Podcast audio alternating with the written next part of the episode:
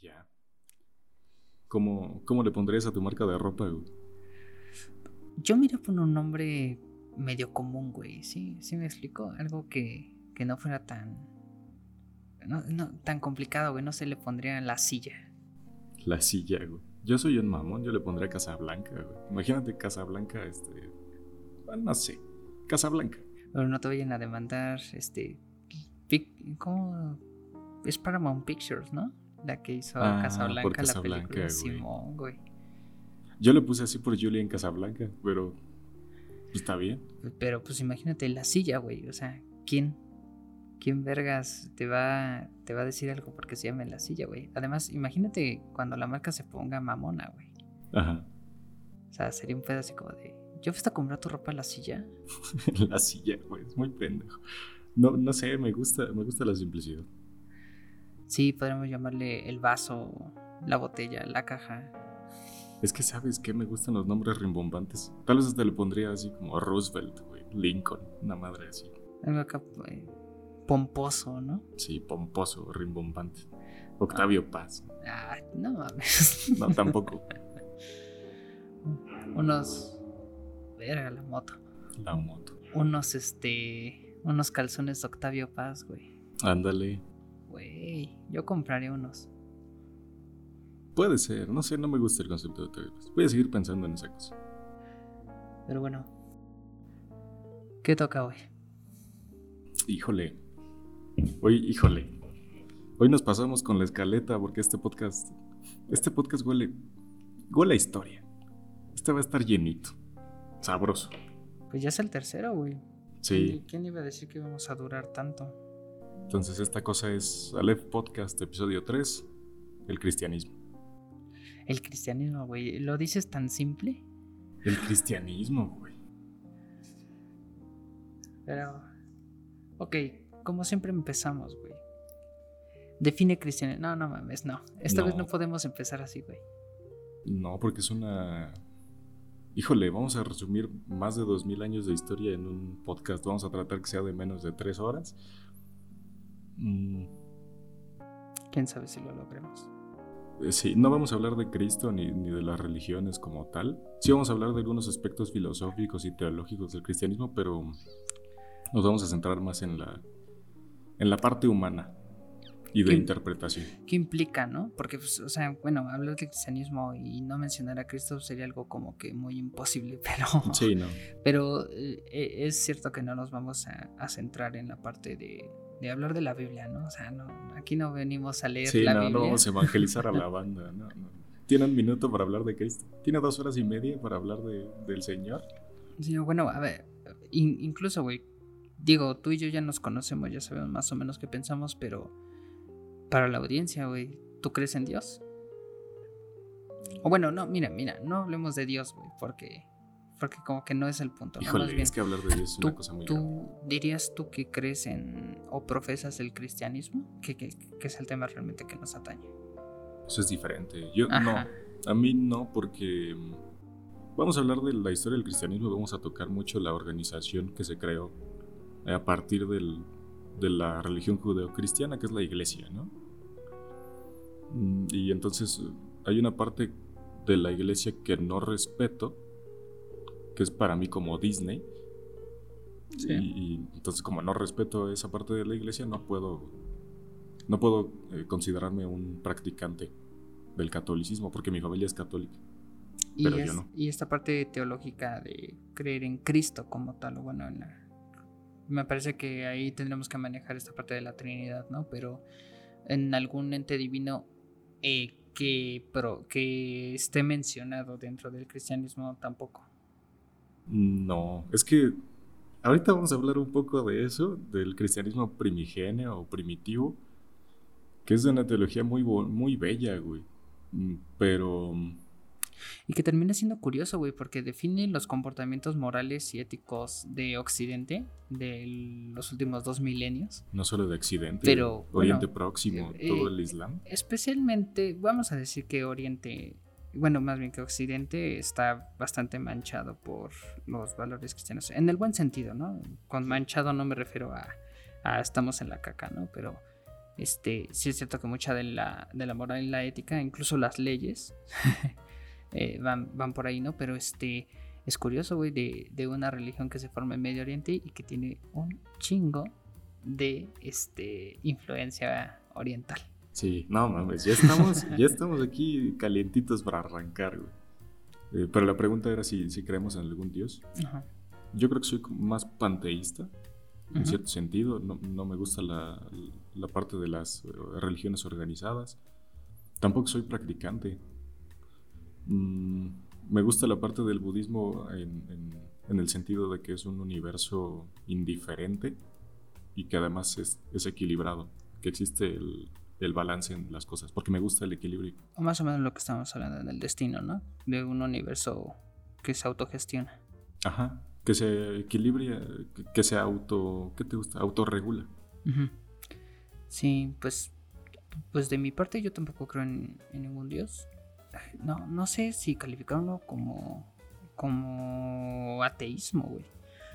Eh, pero a ver si es cierto que no creo en ningún dios, pero eso va aplicado a todo. O sea, no, no creo en ningún ser divino.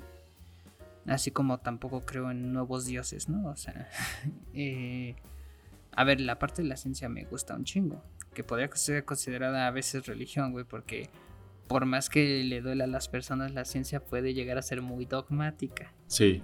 O sea, sí, extrañamente dogmática. Extrañamente dogmática, ¿no? Este, por más que le duele a la gente, no, no, no, la ciencia siempre es objetiva. No, mijo, hay, hay muchas cosas dogmáticas y al final de cuentas está creada por humanos. Pero este, o sea, si, en algo yo confiaría, güey, sería en la, en la capacidad humana de poder eh, en futuro, en un futuro, no te voy a decir ni muy lejano ni muy próximo, pero sí de poder explicar luego estas cosas que, salen de nuestro control, ¿no? Y bueno, yo, yo baso esa, esa creencia o más bien este tipo de percepción de la realidad, pues porque, como se habrán dado cuenta, tanto Manuel como yo somos muy de historizar todo. Entonces, la, historia a mí me ha indicado que eh, hay cosas que primero no podemos explicar y después gracias al avance tecnológico, este, al avance social y humano, terminamos por explicar estas cosas, ¿no? Entonces, este, siento por ahí que va. Ahora, la parte moral y ética, bueno, ya es otro pedo. Sí. Ahí sí, ya es otro pedo. Yo creo que, ahorita que decías de la ciencia dogmática, híjole, ¿nunca te has tomado con, con un creyente de la ciencia? ¿Te has topado con una de esas personas? Creo que en algún momento yo fui, güey. Sí, todos fuimos cuando teníamos 13, 14 años. Sí. Éramos muy jóvenes, güey, pero... Híjole, es que esa parte es, creer en la ciencia mágica, es como Dios. No, es que sí podemos viajar este, por el universo. ¿Cómo? Pues no sé, pero yo creo que la ciencia puede. Sí, o, o implicar que todo se puede hacer bajo los parámetros científicos, ¿no? Me parece que la modernidad ya nos dijo que eso no se podía hacer. Sí, no. Si no que trae consecuencias bastante dolorosas. Si no, échense un vistazo, ¿no? Échense un clavado con la psicología. Es una gran muestra de que la ciencia no es aplicable a las a todas las cosas humanas. A todas las cosas, sí. Y, yo he escuchado de, de youtubers que, que yo he seguido no voy a decir nombres para no echarle caca a Dallas, pero este eh, va a ser un pedote. Pero este, no sé, eh, el chico es bastante inteligente. Eh, no me gusta cómo argumenta, me parece a veces un poco este escueto. Ajá. Conflictivo. Pero hay, hay, una actitud que quizás no me, no me gusta y no solo la veo reflejada en él, ¿no? Si la veo reflejada en, en muchos, muchas, muchas personas. Y te digo que incluso en algún momento yo fui ese tipo de persona. Que este, si no pasa por el método científico, entonces no es válido. Sí. explico? O, eh, empieza a ver como, como si hubiera este, eh, más valor en aquello que puede comprobarse científicamente que en aquello que requiere otro tipo de procesos. Que son estándares de mercado. exactamente, ¿no? Entonces cuando, cuando yo veo esa parte digo, eh, cuando lo veo argumentar a él, cuando en algún momento yo argumenté así, o, o cualquier otra persona, ¿no? Si digo, ah, cabrón, pues es que no todo tiene que pasar por el método científico para poder ser estudiado, ¿no? La, la historia misma nos ha enseñado eso. Es un, la historia es un proceso que no puede ser replicado, pero no por eso no es real. Entonces, este, eh, o la, psicología eh, y algunas otras ramas, ¿no? El, propio, güey, el propio diseño no se puede medir. Hablando de diseño. Este, tengo que hablar de diseño, eh, no se puede medir bajo parámetros de métodos científicos. Tenemos, sabe, tenemos nuestros métodos, tenemos esto, pero el diseño es epistemológico. Y lo mismo eh, dijimos en la comunicación, cuando hablamos de la comunicación, son materias que cuando pasan por el método científico de hecho queda muy escueto, queda todo muy, muy, este, muy como que le falta. Le, quita algo. Entonces, cuando te topas con, con materias también como la comunicación, tiene que ser epistemológico a huevo. Y ahí es donde yo digo, ah, bueno, es dogmática, ¿sí? Efectivamente es dogmática. Híjole. Sí, es que son estándares de mercado. ¿Qué cosas? ¿Qué cosas con la modernidad? Pinche modernidad, alguien dele un zape. Sí, güey. Pero bueno, entonces ya más o menos nos ubicamos en, en qué creemos y qué no creemos. Pero a ver, si, si hay una creencia que ha rondado Occidente al menos por los últimos 2021 años. sí, al menos. Mm, es esta parte del cristianismo, ¿no? Sí, la idea del cristianismo es una cosa bien pinche loca y vamos a arrancar. Ya. Eh, ok. Mm, vamos a hablar específicamente. Yo creo que al final podemos hablar de cosas eh, filosóficas y, cuestiones teológicas, ¿no? A mí me gusta hablar del silencio de Dios. Eso suena interesante. Pinche cosa tan loca. Y es que, híjole, uno piensa que el cristianismo tiene muchas fallas en su en su armadura, pero no. Al final, o sea, a ver, 2021 años de estudio en una materia y además de estudio eh, eh, riguroso, con, rigor filosófico y, lógico. Y con experimentación, güey. De la aplicación del cristianismo a la de, cierta, de cierta forma. De cierta forma, por, forma parte de una materia muy completa, güey. Entonces, cada refutación que quieras hacer ya tiene una respuesta y depende de cada quien si la cree o no. Y ahorita vamos a hablar de eso. Pero primero vamos con, con algo de historia. Algo de historia son como 6.000 años de historia, porque vamos a empezar desde más atrás todavía. Nos vamos a aventar primero con... A mí se me ocurrió con los semitas. A ver. Mm, ¿Qué te gusta? ¿Hace 6.000 años? Eh, existía Babilonia, existían estas eh, civilizaciones en Mesopotamia, que hoy en día es cierta parte de Medio Oriente, y, se conocen como las primeras grandes civilizaciones porque estas personas tenían leyes, tenían... Sí. Venidas del Código Hammurabi, ¿no? Que se puede decir que es el primer documento que hace expresa la ley. Sí, que, es, que es, es, un gran avance, güey. Te das cuenta que desde ese punto creo que el humano empezó a diferenciarse todavía más de la naturaleza, porque en la naturaleza existe el derecho natural, que es la supervivencia del más apto, ¿no? Es algo biológico, darwiniano. Que después también lo tuvimos que escribir para, ponerlo en evidencia, ¿no? Sí, después descubrimos que existía ese tipo de derecho, pero nosotros creamos nuestro derecho eh, en esa parte del tiempo y en ese lugar en, en, Babilonia. Mm. En esta parte se empiezan a dar los primeros eh, esbozos de lo que es la moral cristiana. Porque incluso mm, en la Biblia no se cita, pero sí se hace ver, eh, tal vez referencia o se, se recarga mucho en estos códigos. Incluso la ley del talión está ahí del código de Murabi te decía, si, si tú matas a un hombre, este, la familia de ese hombre tiene derecho a matarte, ¿no? Eh, si le quitas un ojo a alguien, esa persona también tiene derecho a quitarte un ojo. Sí. Esa especie de justicia, ¿no? Ah, ya lo habíamos dicho, no me acuerdo si en el destino o en la comunicación, pero eh, em, la religión empieza, bueno, más bien las expresiones de la religión en, en sus valores empiezan bajo algo bastante lógico, ¿no? Quieres hacer una civilización, no puedes estar, o sea, necesitas que haya humanos trabajando para poder hacer ciudades, para poder cultivar, para hacer esto.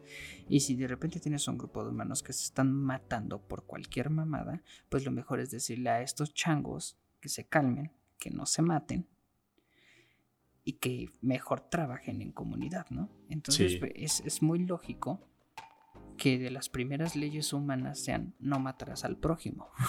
Sí. ¿Por qué, güey? Pues porque lo necesitas, cabrón. Si no te vas a morir de hambre o, no vas a poder estar en civilización, no vas a poder tener una manada. No, no los mates, güey. Ahorita vamos a hablar del amor. ¿Quieres hablar del amor? Qué bonito. Al ratón, al ratón. Al ratón vamos a hablar del amor. Pero sí, eh, ok. Eh, eh, muchos de esos conceptos que aparecían en el código se trasladaron a la, a la moral eh, semita. Mm, bueno, hoy en día son los judíos, pero fueron evolucionando. Primero fueron semitas, luego fueron hebreos cuando se independizaron de cierta manera. Abrieron su propio negocio en Jericó. Mm, después de mucho pinche sufrimiento. Sacaron su Oxo. Sacaron su Oxo, que ahora ya no se llamaba Oxo, se llamaba Cel. O 10, 10 mandamientos. Vámonos. Ok.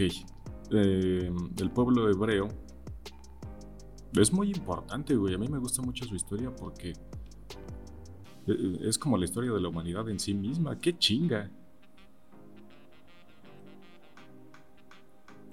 ¡Qué pinche chinga! O sea, casi todos los imperios que han existido en Occidente pasaron por ahí y de una u otra forma oprimieron a los hebreos.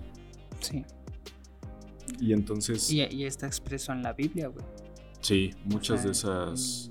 En el Antiguo Testamento es eso, ¿no? Es básicamente, somos los oprimidos. Es siempre. La, es la descripción de, del pueblo hebreo sufriendo bajo un imperio que llegó y cae. Y luego llegó otro güey y cayó. Y llegó otro güey y cayó. Y lo que es impresionante del pueblo hebreo es que de alguna manera, siendo los oprimidos, sobrevivieron. lograron sobrevivir hasta hoy.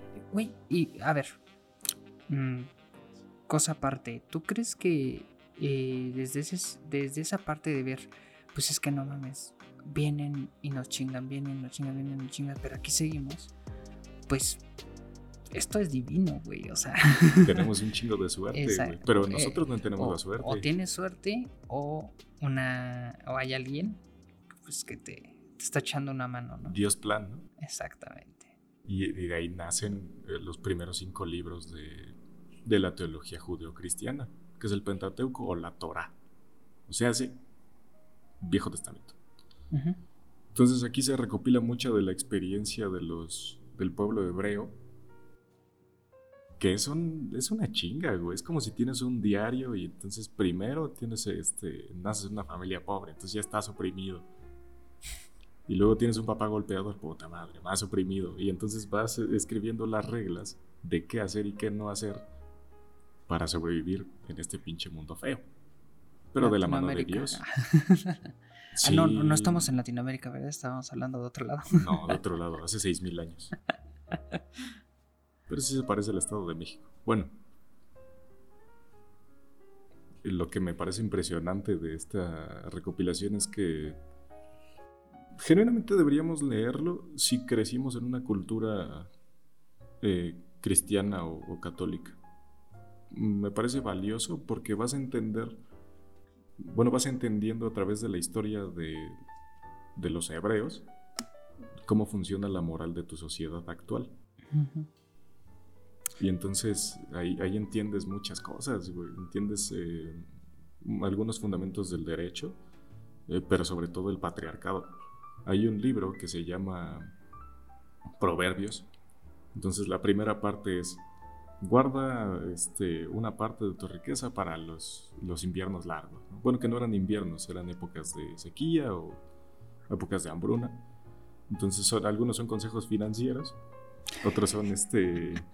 No, sí, Carlos Muñoz en, hebreo. Carlos Muñoz hebreo con, con su barbita eh, diciéndote 69 pasos para volverte rico. Ajá, guarda el 30% de tu riqueza, ¿no? Porque lo vas a, lo vas a necesitar.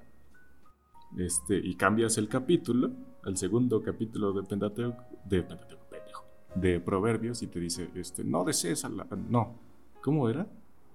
No desearás a, Es que no, no, no se basa en la responsabilidad del hombre, sino todo lo contrario.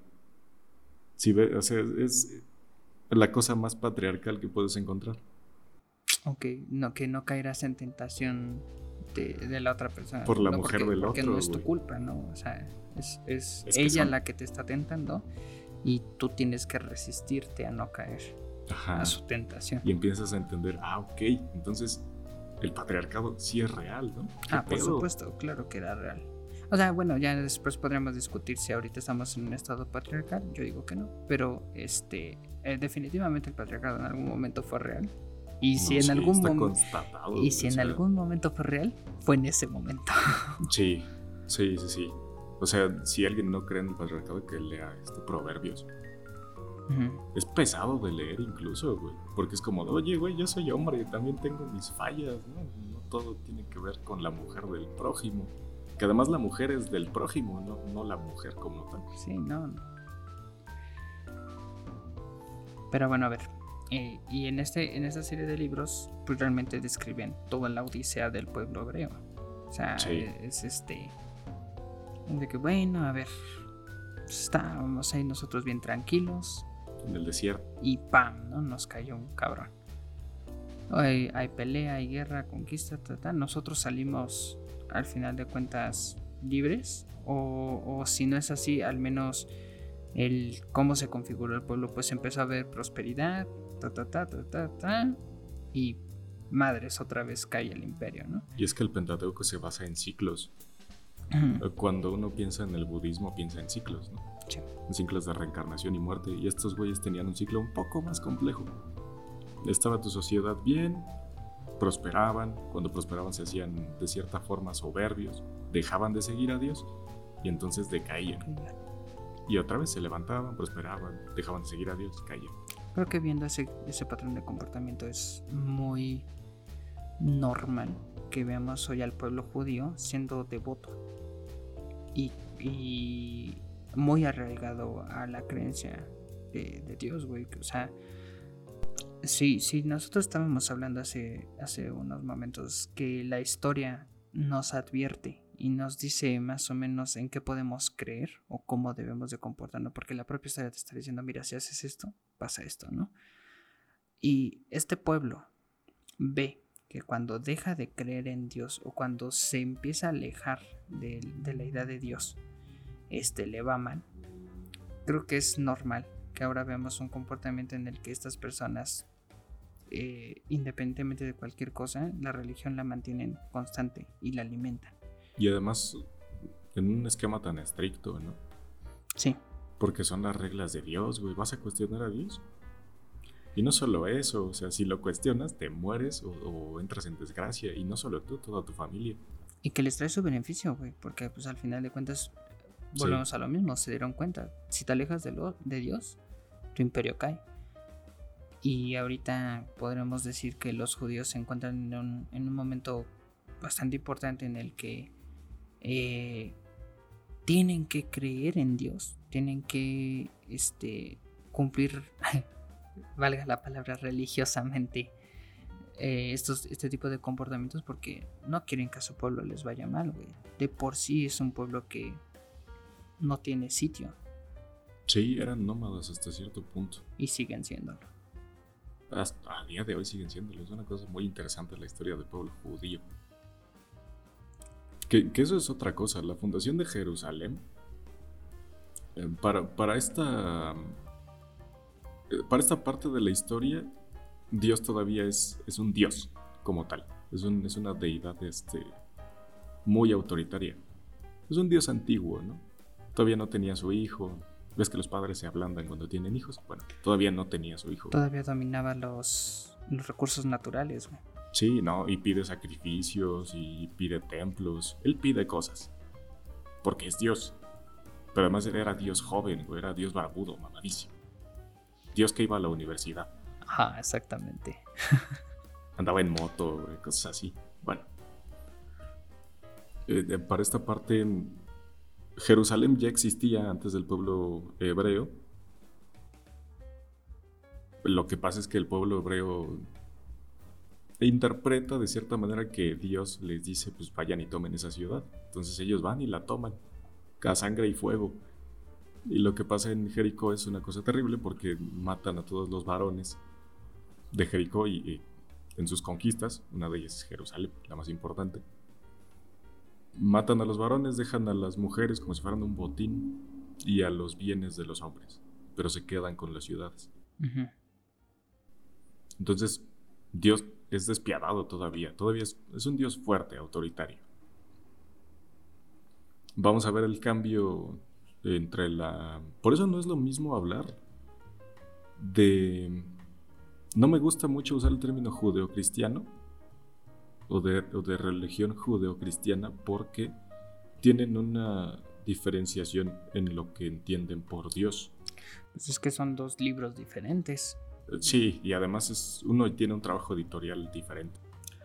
Consejo de Nicea. Estás hablando, estás hablando de el Dios en el Viejo Testamento, este Dios eh, muy parecido a Zeus, güey. O sea, ¿Sí? es, un, es un Dios bastante tirano. Muy autoritario, sí. Y este. Y que, además maneja esta parte de. a, mí me gusta, güey. Siempre ver la evolución de los dioses en la edad antigua. Porque eh, ya lo creo que lo mencionamos en el destino también, pero em, son estos dioses que en un primer lugar representaban fuerzas naturales, dominaban la naturaleza, pero conforme iba pasando el tiempo, estos se volvían más humanos. Por más raro que parezca, un dios se volvía más humano conforme pasaba el tiempo. Gracias al, en parte al teatro. Y, y esta, esta, esa parte, pues es también porque el humano empieza a entender más cosas, ¿no? O sea, eh, al principio la naturaleza es desconocida, entonces la naturaleza tiene un carácter divino. No sé si tan desconocida. Desconocida en el sentido en que no entendemos sistemáticamente cómo funciona. ¿Me, me explico? Entonces, este, en un primer lugar, pues para nosotros la naturaleza en ese aspecto tan alejado de un entendimiento eh, concreto del cómo funciona, pues entonces decimos, bueno, esto es divino, tiene un carácter divino. Eh, pero conforme nosotros empezamos a explicar mejor estas cosas, gracias a nuestras pseudociencias, nuestra, la filosofía y este tipo de armatostes que nos permiten a nosotros tener un contacto con la realidad y al menos explicarla, no te voy a decir que la explicación real o que era la correcta, pero al menos ya la empezamos a explicar. Entonces los dioses empiezan a perder este carácter eh, de fuerza natural. Es que Y comienzan a hacer otras cosas, Por eso empezamos a ver dioses de la fiesta, dioses del destino, dioses de todo, de estos aspectos que luego nosotros ya no podemos explicar y que aún en día, güey, o sea, esta idea sigue. Hay cosas que nosotros no podemos explicar y que decimos es un milagro, por ejemplo, es divino. Ajá, para existir, porque tenías que cazar cosas. Y entonces tus medios de, movilización, ¿cómo, ¿cómo te entendías con la naturaleza a través de puntos de referencia naturales? Hay una montaña, hay un río, las estrellas se ven desde este punto. Entonces estaba 100% ligado a la Tierra. Entonces los dioses tenían que ser eh, estrellas, montañas o ríos. Naturales. Naturales. Conforme vamos avanzando y las estructuras humanas nos ayudan a ubicarnos, los dioses se van perdiendo. O sea, yo no sé qué tanto recurriríamos a, Orión para ubicarnos el, no sé, en el solsticio de invierno. ¿Para qué? No, güey, pues tengo mi calendario de Google. Y ya con eso, güey. Sí, sí, sí, sí. ¿Para qué voy a creer en, en, las estrellas como un dios? En el viento. Porque, porque le diría a la lluvia que es un dios, ¿no? Si comprendo cómo funciona. Exactamente. Que además hay una cosa que hay que entender entre la ciencia y la religión, que es que responden preguntas diferentes. Exacto, sí. Y mucha gente no entiende esto. Sí, por favor. Que, que si de repente te llega un güey a decirte, no, pues demuéstrame que Dios existe con, con pruebas científicas. A mí con números, güey. o sea, a mí llegame con números, güey. Ajá. Pues no, güey, no, puedo, pues pendejo. a ver, a ver, pendejo, a ver tus pruebas, güey. A ver tus... No, no, no, no, no. Eh, la discusión científica y la discusión teológica son dos cosas completamente diferentes que atienden a diferentes preguntas y obviamente tienen sus respectivas respuestas. Sí, pero una, es que fíjate, una atiende a las cosas reales y otra atiende a las cosas que no sabemos si son reales, son cosas muy abstractas, güey. Sí, El espíritu, ¿no? ¿Qué pedo? Pero cuando éramos changos queríamos tener pensamiento abstracto, ¿no, cabrón? Ándale, ándale, cabrón. Y hoy, y hoy ya no sabes, y ahora tienes el concepto de renta, puta madre, y lo tengo que pagar. Bueno, alguien regrésese, por favor. Yo quiero tomar hongos y pensar que son dioses. Yo no quiero pensamiento abstracto, gracias. Pero, pero bueno, o sea, sí, sí, sí es cierto, ¿no? Esta evolución que tienen los, que tienen los dioses. Digo, yo, yo cuando, cuando propusiste este tema, yo te dije, no, pues mejor hablemos de dioses. Y dije, Pe- "Nel, vamos a pero- diferenciar. Pero es que sí es cierto, güey. O sea, sí hay una gran diferencia porque mm, específicamente este dios que tenían los, los hebreos, eh, sí tiene su, sí tiene su dimensión natural, como todo buen dios antiguo, pero siempre hubo vista este pedo. Es que es el dios, güey. Él controla todo. O sea, los aspectos incluso humanos, porque él se comunica con los dioses. Estamos hablando, ¿qué te gusta? De la edad de bronce. Los humanos todavía tenían contacto con sus dioses. Ujú.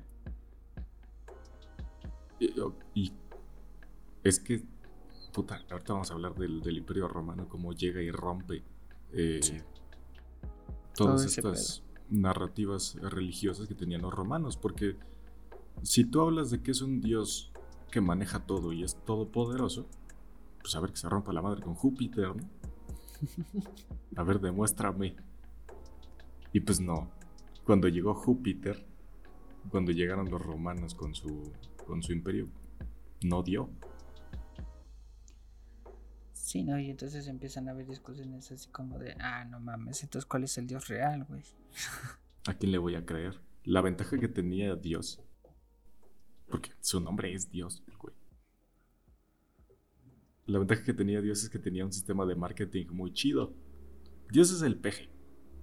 Dios es AMLO diciendo este, primero los pobres, ¿no? Eh, lo que pasa en- con el imperio romano es que el, pueblo hebreo ya tenía un pedo.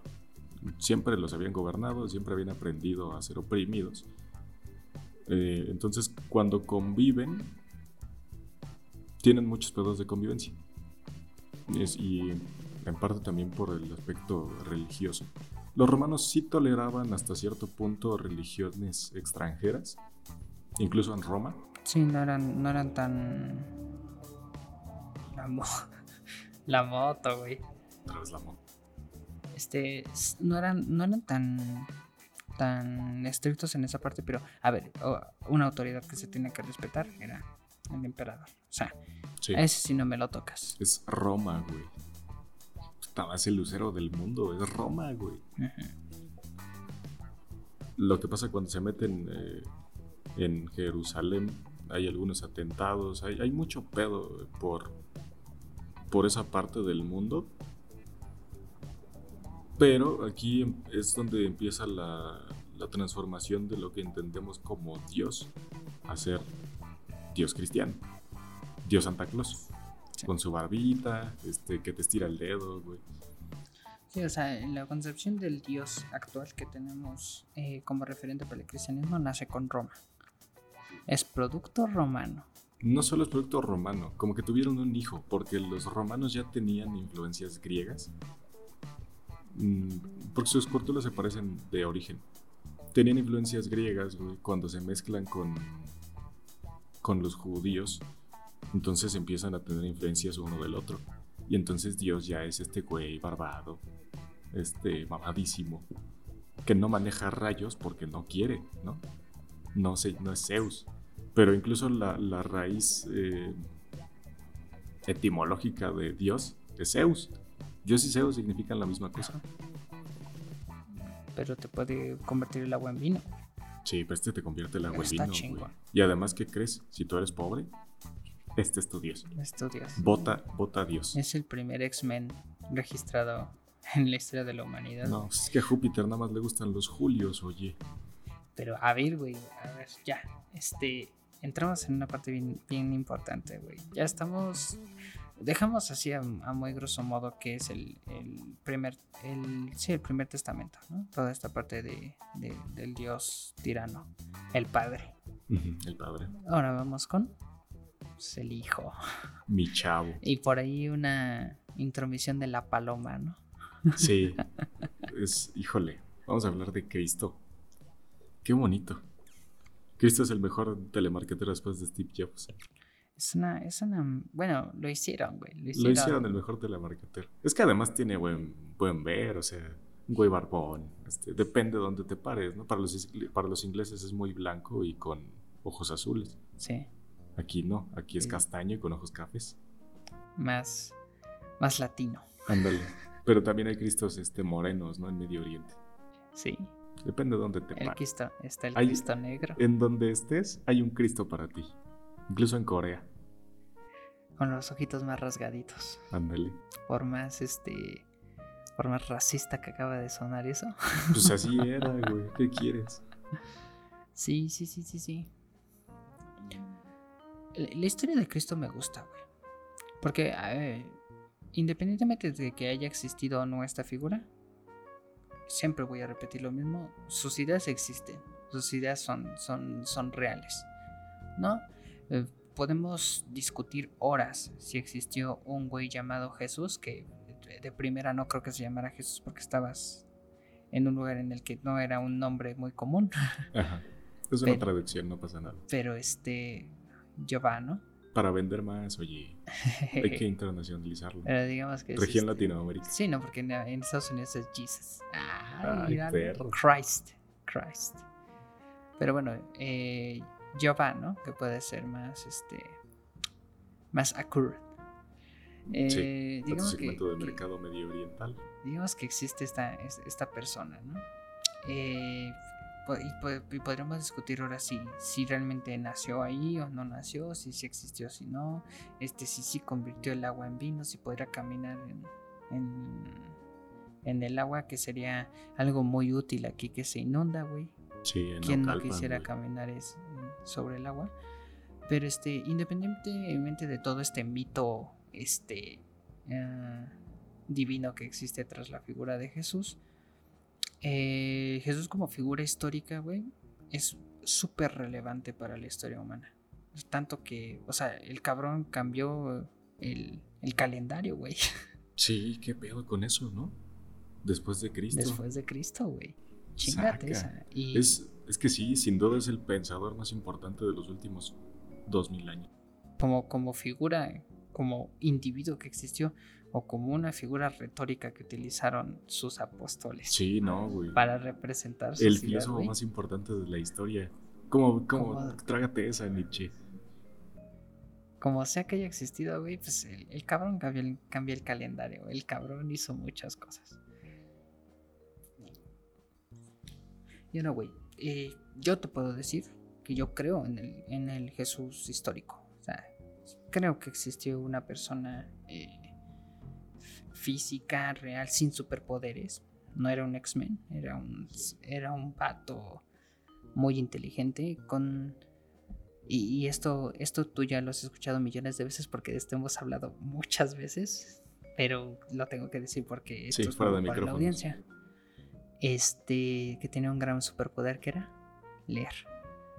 Ese güey leía. Y no solo leía, güey. Ese güey leía en griego. Ese güey leía en hebreo. Ese güey sabía dos idiomas hace dos mil años. ¿Sabes el pedo que es? Hay gente que no sabe inglés. Y es inglés. Es el más simple del mundo. ¿Qué pedo con Cristo, güey? Ese güey, ese güey tenía un superpoder y, y era leer. Pues es que, güey, eres hijo de un carpintero, pues tu jefe gana bien.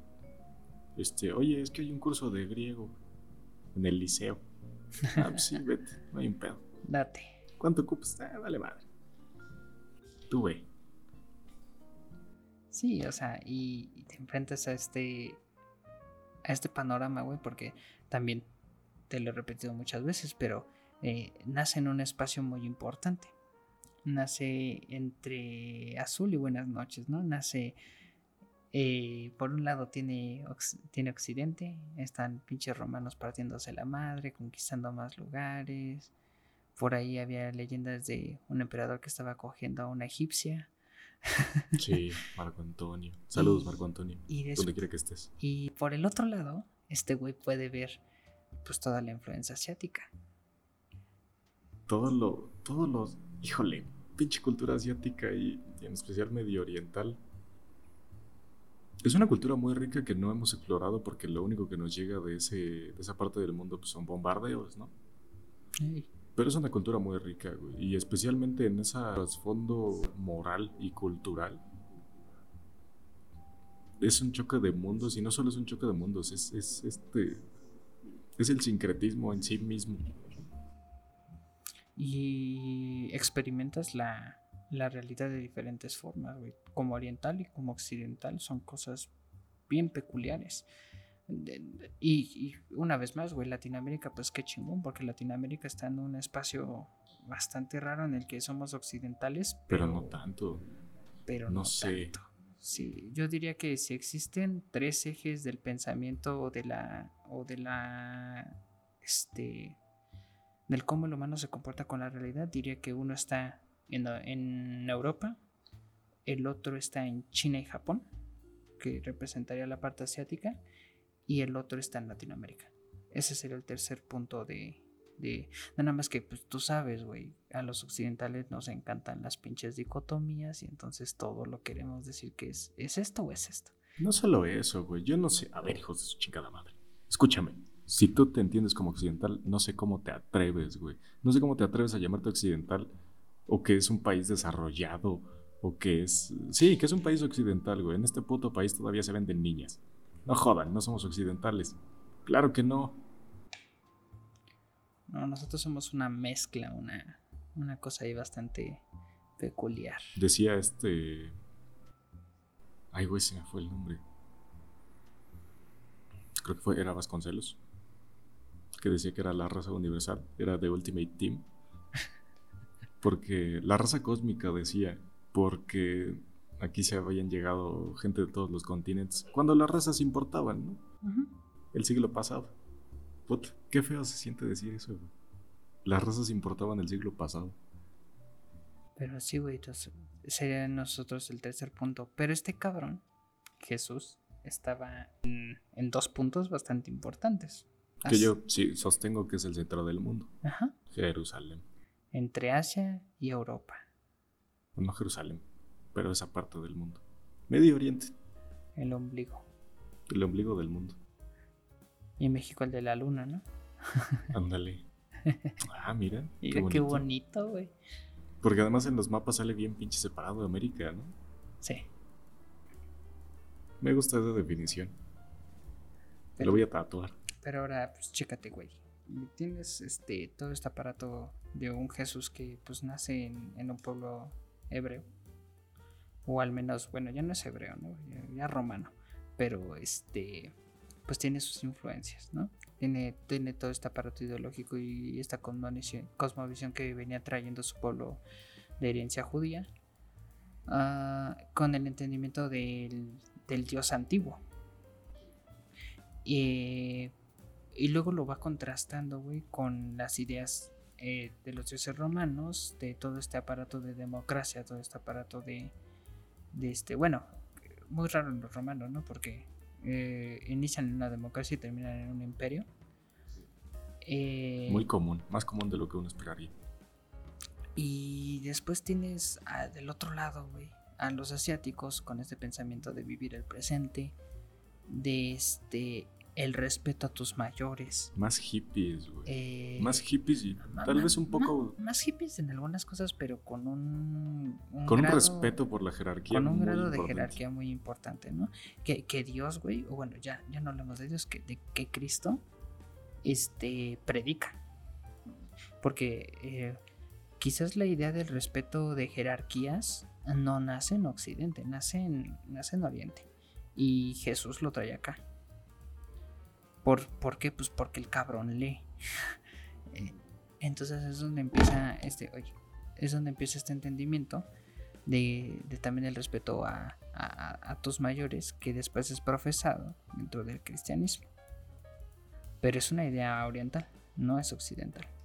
Sí, tiene, tiene tintes de todos lados. Ok, cuando se romaniza el cristianismo, y es, creo que es el nacimiento del dios que más me gusta de todos los demás dioses, güey. Porque todos los demás dioses, eh, incluso los, los mesoamericanos y de todas las partes del mundo, todos se basan en poder. ¿Qué tan poderoso es? ¿Qué cosas domina? Y de pronto llega Cristo, se va unos meses al desierto, un mes y algo, unas vacaciones al desierto. All include, que es pues nada, porque es antes de Cristo.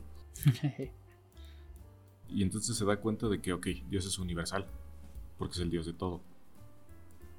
Y entonces empiezas a, empiezas a pensar, si Dios es universal, ¿no será Dios también de los romanos? Tendría que ser. Y si Dios es Padre, ¿los romanos no son mis hermanos? Y entonces es una idea bellísima la que tiene porque es, a ver, espérame. Y si nos amamos todos porque somos hijos de Dios de una buena vez, para variar, ¿no? Y es lo bello de la teología cristiana. La teología cristiana se basa, más bien eh, la religión cristiana es de una teología bellísima porque su Dios se, se basa en el amor a las cosas. Y es un Dios creador, no protector. Ojo, es creador. Sí, en primera instancia es creador. Él crea el juego. Tal vez pone las reglas. Pero no es protector. Él, está de lejos. Sí, Puedes pedir protección, pero no tienes la garantía de que te la dé. Nada más observa y experimenta el juego, ¿no? Pero no lo está. No protege a los jugadores. y entonces piensas, ok, ¿cómo experimenta el juego? ¿A través de quién? ¿A través de quién? Es Dios hecho carne. Cristo es Dios hecho carne, muchachos. Y entonces Cristo dice, soy Dios. Yo soy pues Dios de alguna manera. Pues tengo, imagínate, tengo influencias asiáticas, que es de donde viene toda la parte del Brahma, todo el, budismo. Y de pronto Dios es, universal. Es una interpretación que tenemos nosotros porque somos hippies, de cierta forma, porque me gusta pensar la teología cristiana así. Y vamos a ver, vamos a validar un poco esta idea a través de la siguiente revisión histórica, que es después del cristianismo, después de Cristo. Sí, pero eh, hay una pequeña anotación, güey. O sea, este, este güey se, entiende Dios. Eh, pero, pues, o sea, decir que este, que este vato era, era, era Dios, pues realmente a ver, bajo la interpretación y, los parámetros que nosotros ahorita estamos diciendo que es como pensó esta persona, pues realmente él nunca, él, se supo Dios, pero nunca dijo que él era el único Dios, ¿me entiendes? Que era el único hijo de Dios. Ajá, o sea, él, en su entendimiento y bajo lo que nosotros estamos diciendo ahorita, que es como va interpretando las cosas, pues entonces, a ver, eh, Dios tenía que experimentar su mundo y lo experimenta a través de mí. Por eso yo soy Dios. Pero entonces tú también eres Dios. Porque tú también eres una parte bajo la cual está Dios experimentando otras cosas. Y el de allá es Dios. Y el romano es Dios. Y cualquiera es Dios. Entonces, entonces todos somos Dios. Entonces todos somos hermanos. Entonces hay que hay que amarnos, hay que respetarnos. Y entonces es esta idea medio hippiosa. Sí, pero son dos cosas muy congruentes y muy interesantes de la teología cristiana. Uno, Dios ama y dos, Dios es universal. Entonces todos somos. La iglesia universal, ¿no? O el programa que sale después de las 12. Pero pues imagínate, güey, eso no, le iba, eso no le iba a gustar a, a un emperador romano. No, porque somos ciudadanos romanos, güey. O sea, ¿cómo voy a ser yo ciudadano romano igual a ti, hebreo. No, y luego, ¿cómo tú, pinche Jesús, estás diciendo que tú tienes contacto directo, que tú eres Dios, cabrón? A ver, a ver, a ver, a ver. Aquí. ¿Has visto las monedas con las que estás pagando, güey? ¿Qué carita tienen? Los romanos. tienen? ¿La, tuya o la mía? Fíjate, los romanos lo más divino que habían tenido era Julio César. Julio César descendía de los Julios, que según los mitos eh, romanos y etruscos, eran em, parientes de Venus, de cierta manera. Mm. De una manera extraña. Entonces, Julio César tenía sangre divina, güey. Entonces, pues él era, él era Dios, güey, o sea. Era, una parte de, Dios. Y ahora imagínate, de repente tienes a un loquito. Un hijo del hijo de un carpintero, En una de tus provincias por ahí, que de repente está por ahí contagiando a la gente diciendo que Él es Dios y que todos somos Dios y que hay que amarnos y respetarnos y que todos somos iguales. No mames, pues, el emperador va a decir, no, espérate cabrón, no, no, no, no, no, no, no, no, no somos iguales. Ah, una vez más, ¿has visto la moneda, hijo? En la carita que aparece en esa moneda con la que tú compras las cosas, con la que tú, tú vives, no es tu cara, güey. Y no es la cara de tu vecino, es mi cara. Es, la cara del emperador. Claro. Entonces, ¿y tú me vienes con la mamada de que somos iguales? No, hijo, ¿cómo crees? Pero ahí el imperio, el imperio romano cometió un gran error, güey. Que este, y, que funciona eh, si Cristo existió o si Cristo era un grupo de personas. Este, funciona de, igual forma. Y por eso, por eso puedo decir que es algo que, es real, ¿no? Este convirtió en mártir. sí. es el viaje del héroe, este oye. Y además es el viaje del héroe vencido, porque habíamos dicho que la teología judía era de los vencidos. Siempre habían sido de los oprimidos. Entonces tienes a este héroe que es Cristo, se encuentra con su mentor que es Dios mismo, de alguna manera sabe que Dios es universal. Tiene su paso por la tentación. Ajá, tiene su prueba. Y después viene el llamado a la acción. Él hace un llamado a la acción de la población este, del Imperio Romano. Y había posibilidad de, de éxito, que es todos nos amamos a todos, porque somos iguales. Y hubiera completado su círculo de héroe, pero lo matan, güey hay, hay, una posibilidad de fracaso que es la que al final se cumple. Pero, ese fue el peor error del Imperio Romano, güey. Nunca debió de haber convertido en mártir a, a, este pensador o a este grupo de pensadores. Nunca los debió de haber convertido en mártires. Porque esta, esta posición en la que deja de mártir, güey, eh, hace que el, que el imperio se desestabilizara un chingo. Porque sus ideas eran, eran moralmente y éticamente correctas. Pero además eran revolucionarios. Y ayudaban a la gente, o sea, realmente había un cambio real en, las personas que empezaban a profesar eso, ¿no? Eh, eh, ponía un sistema de paz eh, dentro de la dinámica social que había en esos pueblos. Y de repente llegas tú, emperador romano, este, y me matas a esta persona. Volverla mártir fue el peor error, porque ahora tenían que este, tenían que calmar ese pueblito, güey. No, no, o sea, la idea del cristianismo se estaba expandiendo como si fuera pinche peste. Porque le habla a todos. Como, si fuera COVID. claro, porque es universal.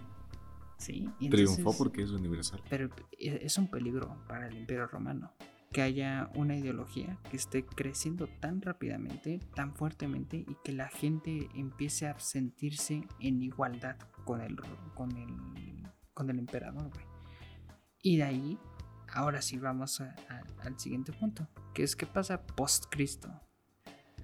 ¿Qué pasa cuando el cristianismo lo romanizan? ¿Qué pasa cuando el emperador se declara cristiano, güey? ¿Qué pedo con eso?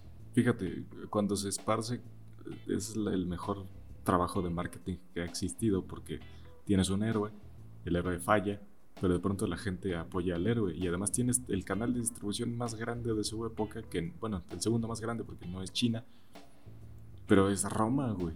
Tienes todo el Mediterráneo para navegar. Llegaron a, España desde, desde el centro del mundo, Se descontrola tanto que incluso Marco Aurelio, que es un emperador estoico hace una matanza de cristianos. Marco Aurelio, güey. Era un, era un emperador filósofo. De y, los... y encontró peligro en esa, en esa ideología.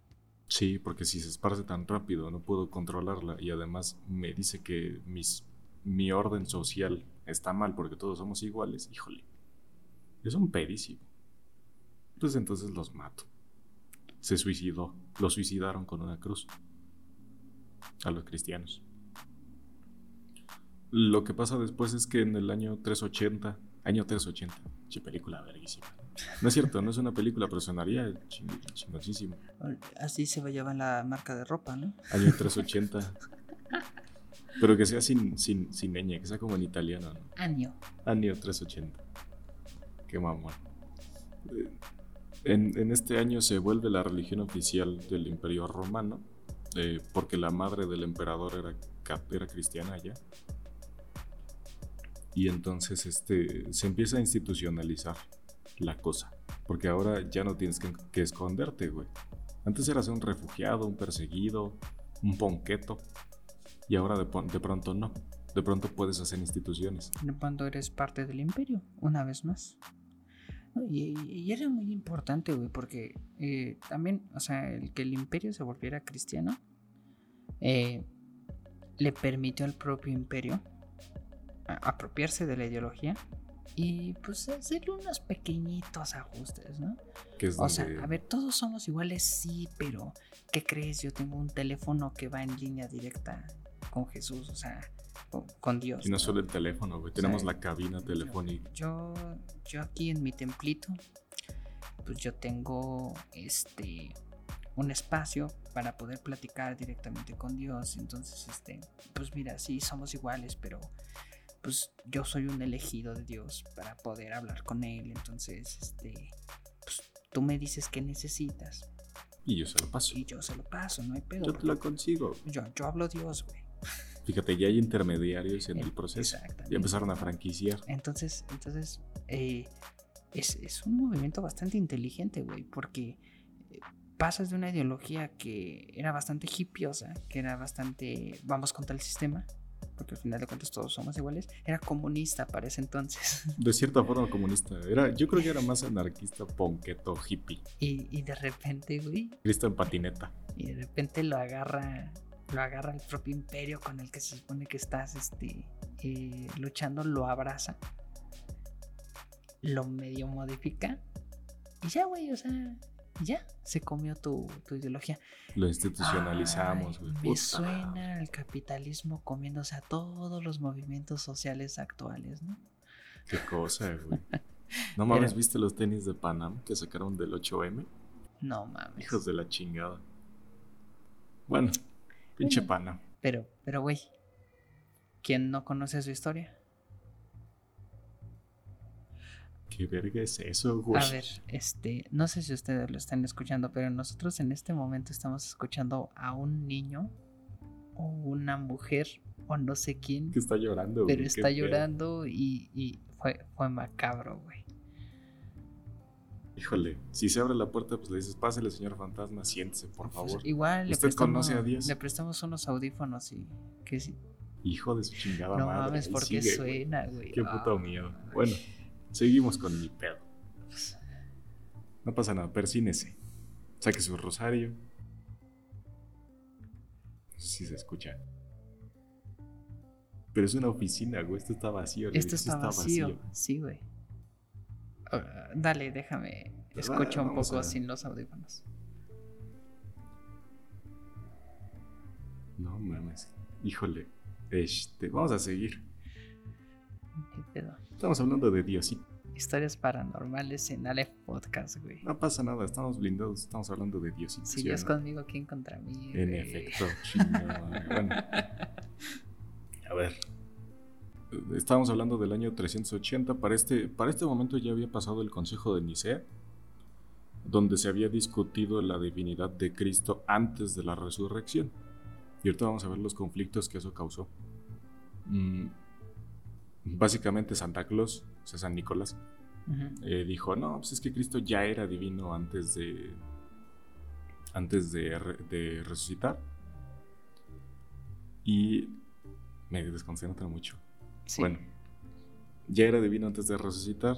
Eh, ¿Cómo te atreves tú, hijo de la chingada, a decir que eres igual a Cristo, güey? no es como, a ver, híjole, creo que lo entendimos todo mal, chavos. No, la iglesia era universal. Sí, sí, sí, pero este es el hijo del papá. Respete. Ajá. Y además fue Santa Claus, chale, San Nicolás, ¿qué pedo? Bueno, eh, en el año 380 se, se formaliza esta institución y empiezan a crecer la iglesia, ¿no? Ya existía con San Pedro, pero era más como un taller literario, ¿no? Ajá, era como un taller de discusión de la filosofía. ¿no? Y, Tú ah, me traes mira, los pedos que tienes. Aquí tenemos estas madres, pues vamos a platicar de esto que está pasando. Ándale, era más hippie, güey. Sí, como un taller sí, literario, sí, sí, sí, justamente. Ya después se, se empezó a profesionalizar, ya los padres se vestían diferente, ¿no? este, ya traían sus cadenas de oro. Más bueno. propio, güey, más propio. Sí, no. eh, pero hay un pedo. las iglesias se esparcieron por todos los dominios del, Imperio Romano. todos, güey. Y eran un chingo. Pero ¿qué pasa cuando el Imperio Romano se cae? Y aquí es una, hay, una gran, hay un gran cuestionamiento que se hace a la iglesia, pero que está incompleto, ¿no? Que es el diezmo.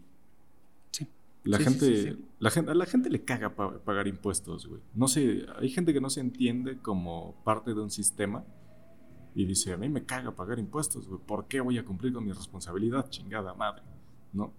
Si yo ni uso las estructuras del Estado, no, sí. Sí, no. No, si las usas, paga tus putos impuestos. Pero en este caso era la iglesia, porque, y, la gente se pregunta en el feudalismo, ¿por qué chingados la iglesia cobraba impuestos? Pues porque cayó el imperio romano, güey. ¿Quién crees que iba a administrar las cosas? ¿Quién crees que iba a, mantener las carreteras que habían construido? Pues la iglesia, güey, porque no había otra cosa. Te quitaste el gobierno y si hay una institución que podía fungir como un gobierno provisional, que después se convirtió en el gobierno gobierno, pues es, es la iglesia, güey. Sí, pues a ver si ya tenemos presencia regional, güey. Pues de alguna manera tenemos que funcionar como sociedad, somos humanos, güey.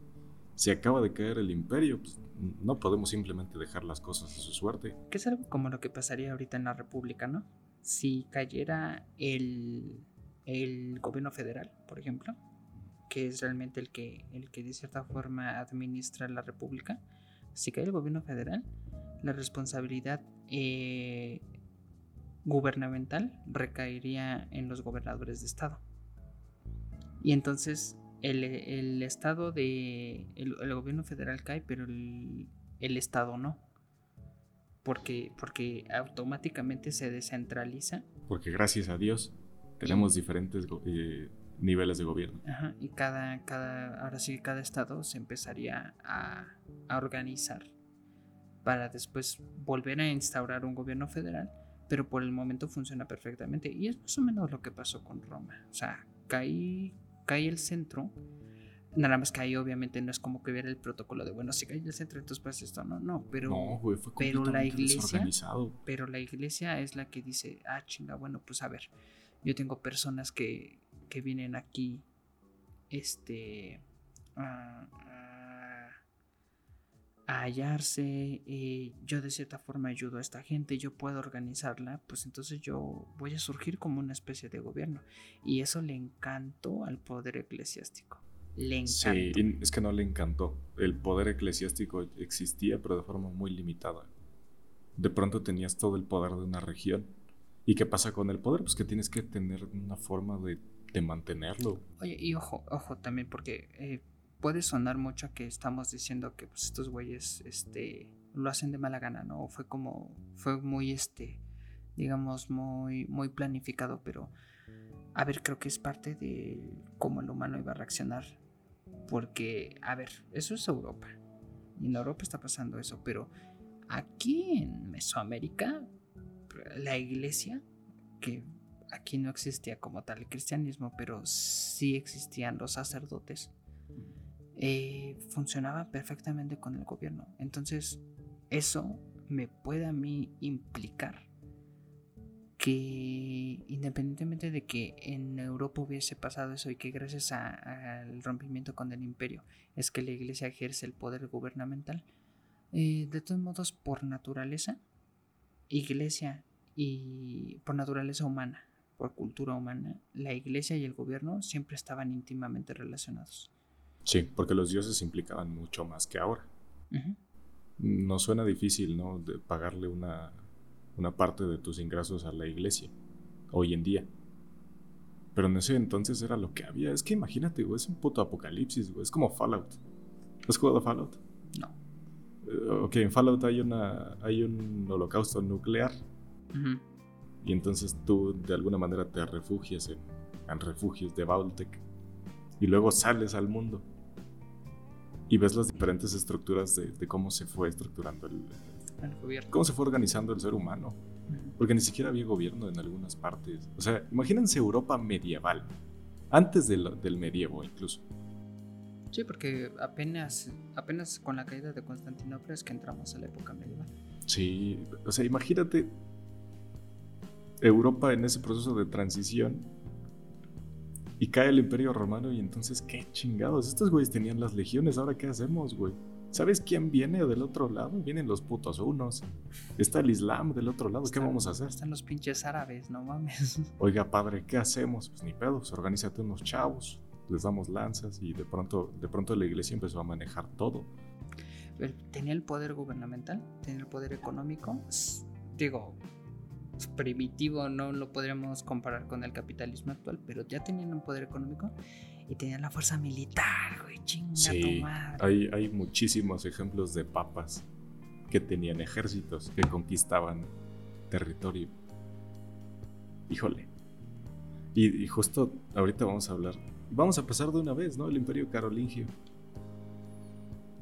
El Imperio Carolingio surge poco antes, poco antes son 100 años poco antes de la era vikinga, que es alrededor del 800 antes de, después de Cristo.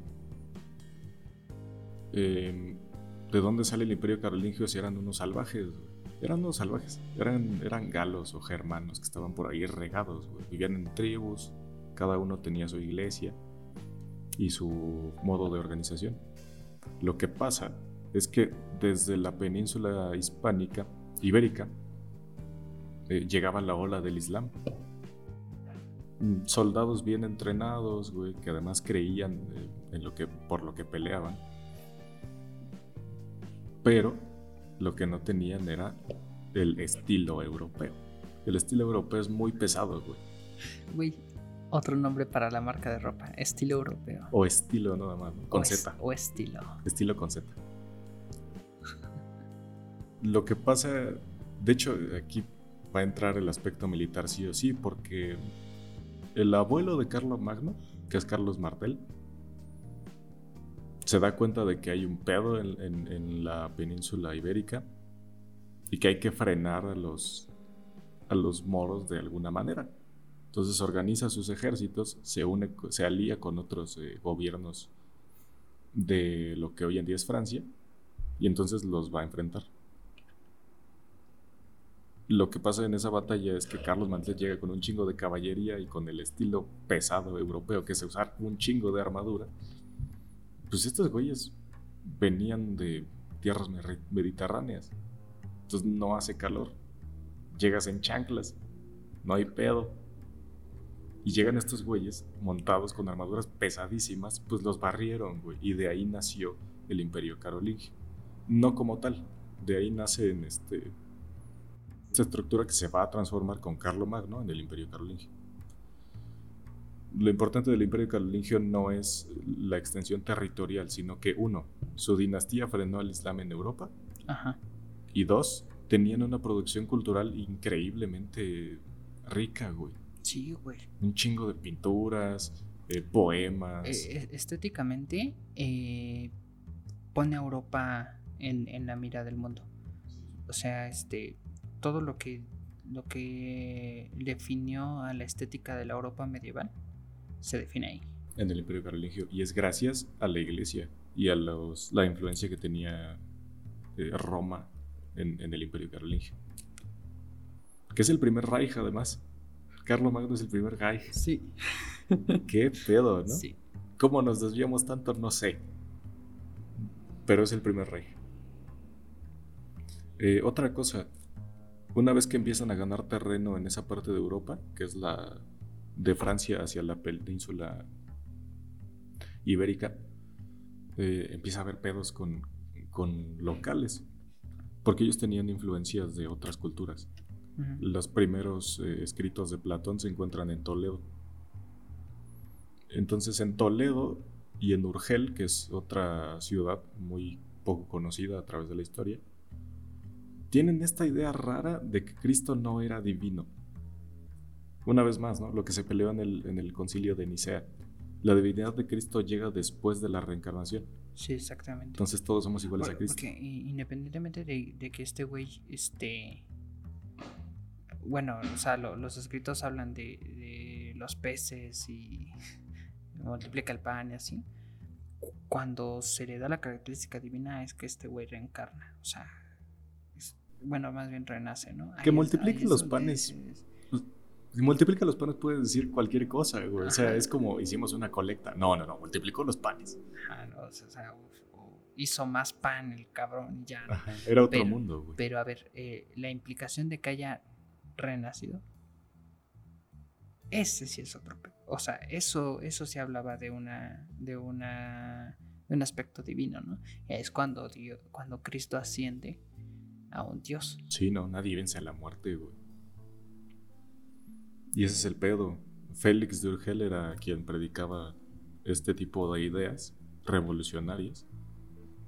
Y en Toledo también se predicaban. Entonces llega Carlos Martel. ¿Y quién, crees que los frena, güey? ¿Quién crees que es el mejor amigo del, de Roma en, Europa? Pues el Imperio Carolingio. Nada más llegaron, barrieron un poco y dijeron, ahora vamos a instituir nuestra iglesia católica. Mm, empiezan eh, los reyes católicos a tomar fuerza gracias al apoyo de Roma y del Imperio Carolingio. Y el catolicismo se expande por Europa. Y se empieza a expandir por Europa. Hay una batalla. Ah, ah bueno, a ver, eh, antes, güey, porque, mira, ya estamos hablando de catolicismo. Pero hace ratito estábamos hablando de cristianismo. ¿Cuándo sucede el cambio? En el concilio de Nicea. De hecho, nosotros no somos cristianos, somos católicos. Es un error decir que somos cristianos.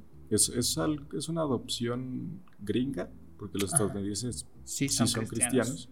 y tienen mucha producción cultural. Sí. A menos que sean de Boston, ¿no? sí, en Boston son muy católicos. Um, está mal decir que somos cristianos, somos católicos. O al menos por herencia. Tal vez no somos practicantes, pero sí somos católicos. Sí. Eh, el cambio se da en el concilio de, de, Nicea, porque es, es, este aspecto es que fundamental. Existe, esta discusión, ¿no? Entre, entre que si Cristo eh, pretendía las riquezas o, pretendía la pobreza, ¿no? Ajá. Hay, un, hay una pelea en, Nicea que es los ortodoxos contra los católicos romanos de Occidente. Entonces los romanos, la Iglesia Católica Romana de Occidente, no cree, no tiene la imagen de Dios como un rey, cosa que sí tienen los ortodoxos. Si ustedes ven la, iglesia rusa o a los griegos, su producción cultural es de Cristo usando coronas, Cristo usando vestidos de oro. Eso es lo bueno del imperio carolingio, que lo corrige mucho. Esa es su gran importancia cultural. Y además este, en diplomacia, porque ellos también convivían mucho con los reyes de, de Hispania. Y, ok. Mientras que por, estaba el otro lado en el que Dios era una persona humilde, o bueno, Cristo era una persona humilde, y... Para los ortodoxos es más un rey. ¿Y cómo lo, cómo lo visten? Es, es más un rey para los ortodoxos. Y también ellos tienen un respeto más grande por la jerarquía. Los rusos específicamente, ¿no? Los eslavos. Mm, que además tienen muchísima influencia griega. Sí. Sí, sí, sí, sí. Incluso en su alfabeto. Pero eso es otra cosa.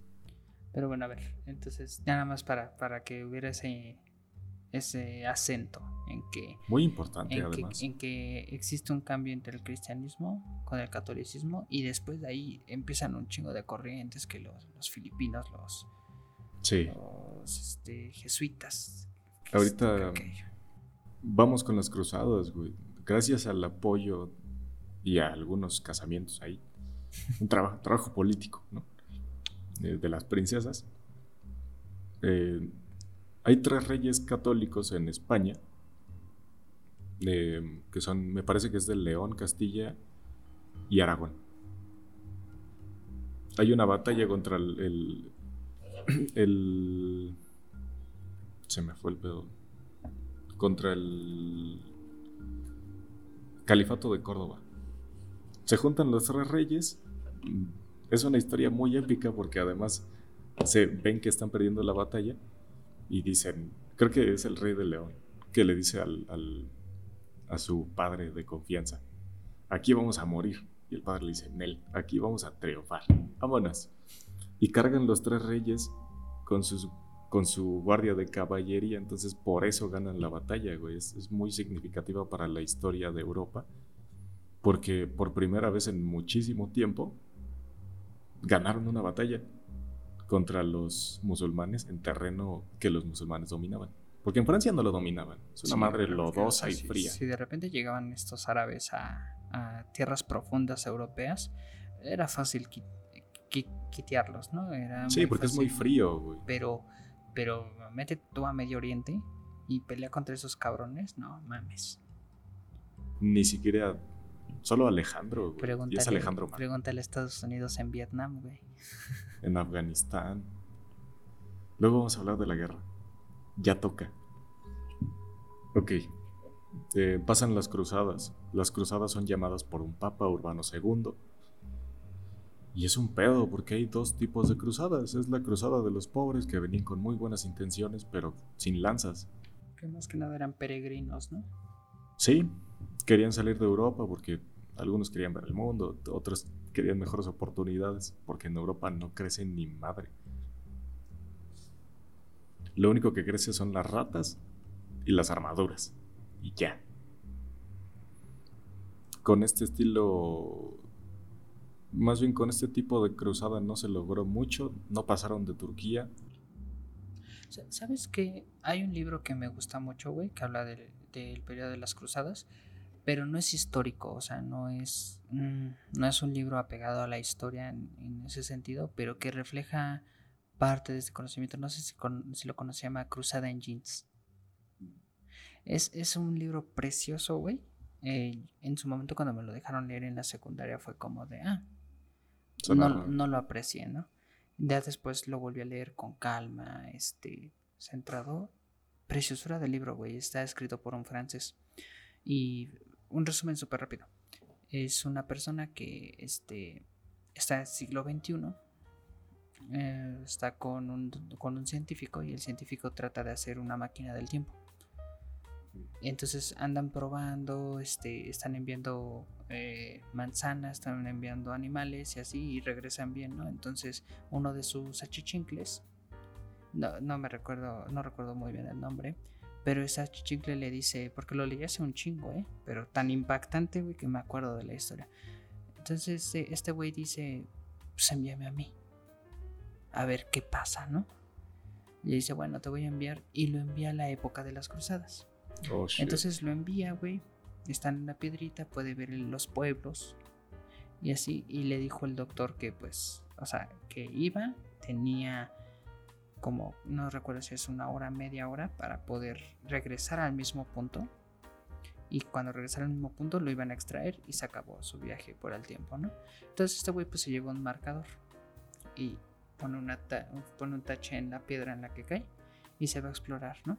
Se hace amigo de un, de un francés medieval, este, porque evita que lo asalten con un cuchillo, se hacen amigos, está platicando, está conviviendo ahí y resulta que viene a un grupo de niños eh, dirigidos por un pastor que están yendo hacia, hacia Tierra Prometida. Estos güeyes estando en el norte de Europa y por los Alpes. Y este. Y iban para allá, ¿no? Pero pues el, el, güey no les hace caso, pues a final de cuentas solo se iba a quedar media hora y se chingó, ¿no? Entonces agarra el marcador y se lo regala a su amigo, al francés. Dice, bueno, este, para que me recuerdes, ¿no? Le da el marcador. Y por azares del destino, güey, entre que están pasando la caravana de niños, este, hay un chingo de desmadre y así. Pero resulta que hay un vato que se pone en la piedra en la que él llegó. Empieza a gritar, empieza a gritar y empieza a gritar. Va el chavo, está tratando de llegar porque ya tiene que llegar. Y de repente desaparece el vato que estaba pues, gritando. Y se queda atorado en la época medieval, en las cruzadas. Estamos viajando al futuro un segundo a la vez. Entonces es, es, impresionante el libro, güey, porque, o sea, les digo esta premisa porque estoy como marquetero, güey, quiero que lo lean. Pero este, mm, la historia va de eso, güey. Él se termina uniendo a este grupo de niños van a las cruzadas, este, las va describiendo, güey, llegan a, llegan a castillos, este, eh, sufren de la, de la, este, la fiebre, no, no, no, no, no, esa es la peste bubónica, la, la fiebre, este, escarlata. Eh, se ponen muy graves, este, les da de comer, él les enseña un poco, aprende cómo hablan estas personas. Es una descripción de la, de la, este, de la Europa medieval, ¿no? Y fíjate, güey, yo había dicho que no me gusta la época medieval, pero ese libro me mama. O sea, para que veas lo, lo chingón que es el libro, ¿no? Como que para mí que no me gusta la época medieval, me gusta un libro que habla de la época medieval. Y este, bueno, no te voy a contar el final, ¿no? Pero eh, eh, eh, está chingón porque este güey que viene del siglo XXI entiende las dinámicas con Dios y con los objetivos que uno puede tener para enfrentarse a lo que se iban a enfrentar estos niños en las cruzadas. Y pues él, él decía, no, pues es que es una mamada, ¿no? ¿Por qué están haciendo esto? Porque son niños. Niños de 14 años marchando. Son niños que quieren llegar a tierra prometida porque el, padrecito les dijo que este que ahí van a ser felices, ¿no? Son niños pobres de las calles de Europa, de Europa medieval, y van peregrinando 40 kilómetros en Europa, ciento y tantos kilómetros en Europa. Entonces, este, toda la descripción que va haciendo, no te cuento el final porque es muy triste lo que pasa, pero este, e, era un reflejo, güey, y, te genera esa discusión. Este, este güey, siglo XXI, entiende estas dinámicas diferentes y estos niños, junto con el padrecito, creen fervientemente que llegando ahí los problemas se iban a solucionar, iba a llegar la paz al mundo si Europa conquistaba tierra prometida. Que sí lo hicieron. Con mucha pinche suerte. Ah, qué cosas con Europa. Siempre causando pedo. Siempre. Siempre. Ellos y los japoneses. Hasta después de la Segunda Guerra Mundial le bajaron de huevos. sí, pero que eran todos iguales. A ver, hay un pedo con las cruzadas y con la reconquista, porque no, no. Hubo muchas cruzadas. Cualquier batalla que fuera contra moros o contra musulmanes ya era considerada cruzada. En, en España hubo cruzadas. Incluso, incluso la reconquista española es, una, es un tipo de cruzada, que ni siquiera es reconquista, porque esas tierras nunca fueron suyas, eran de los godos, de sus antiguos antepasados. Hay un, hay un rey godo que se llamaba Genial. Ah, no va. Te lo juro, de ahí viene la palabra genial. además tenían nombres feos, güey. Mm, Odocleo, cosas así feas. Pero este güey no, este güey se llama Genial. Genial. Como sea, en la Reconquista, mm, del año de la Reconquista se descubre América, pero en el periodo en el que empieza la Reconquista y se descubre América hay una cosa que se llama el cisma de Oriente, que es justamente lo que hablamos hace rato, ¿no? Se separa el, cristianismo de lo que es el catolicismo como tal, y se separan los ortodoxos de, pues, de los occidentales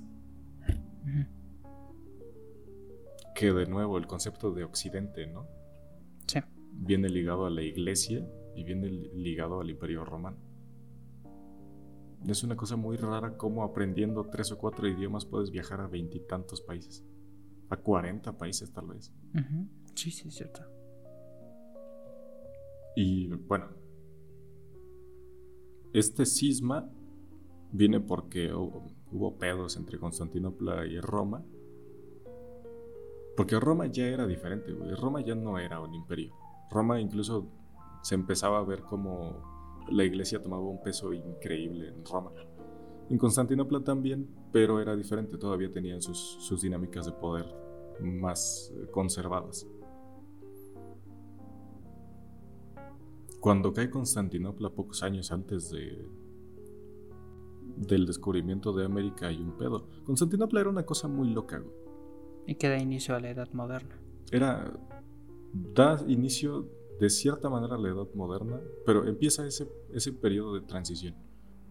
¿No? Es un pedo bien loco Constantinopla porque la, la gobiernan los turcos, le cambian el nombre, la ponen muy diferente a la ciudad.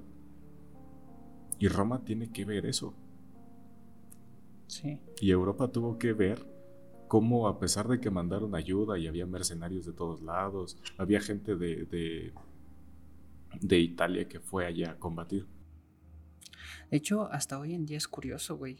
Tú vas a esa zona de Medio Oriente, digo, no, no es como que yo haya ido, ¿no? Pero tú vas a esa zona de Medio Oriente y este, vas a las ruinas o vas a los sitios arqueológicos, cosas de ese tipo, de ese tipo y, y ves edificaciones romanas, güey, conviviendo con, con, edificaciones este, islámicas.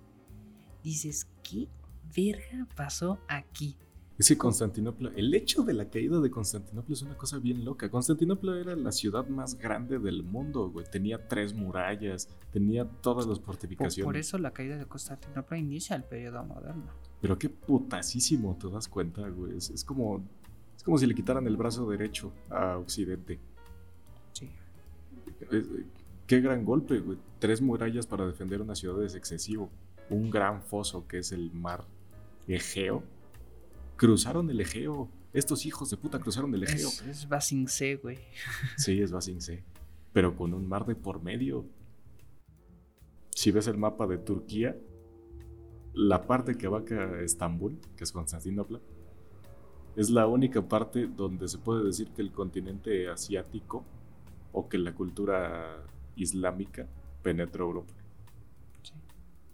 Es la joya de la corona. Yo, yo, no, dudo que Avatar, güey, hubiera agarrado la idea de la caída de Constantinopla para ejemplificar la caída de Basingse.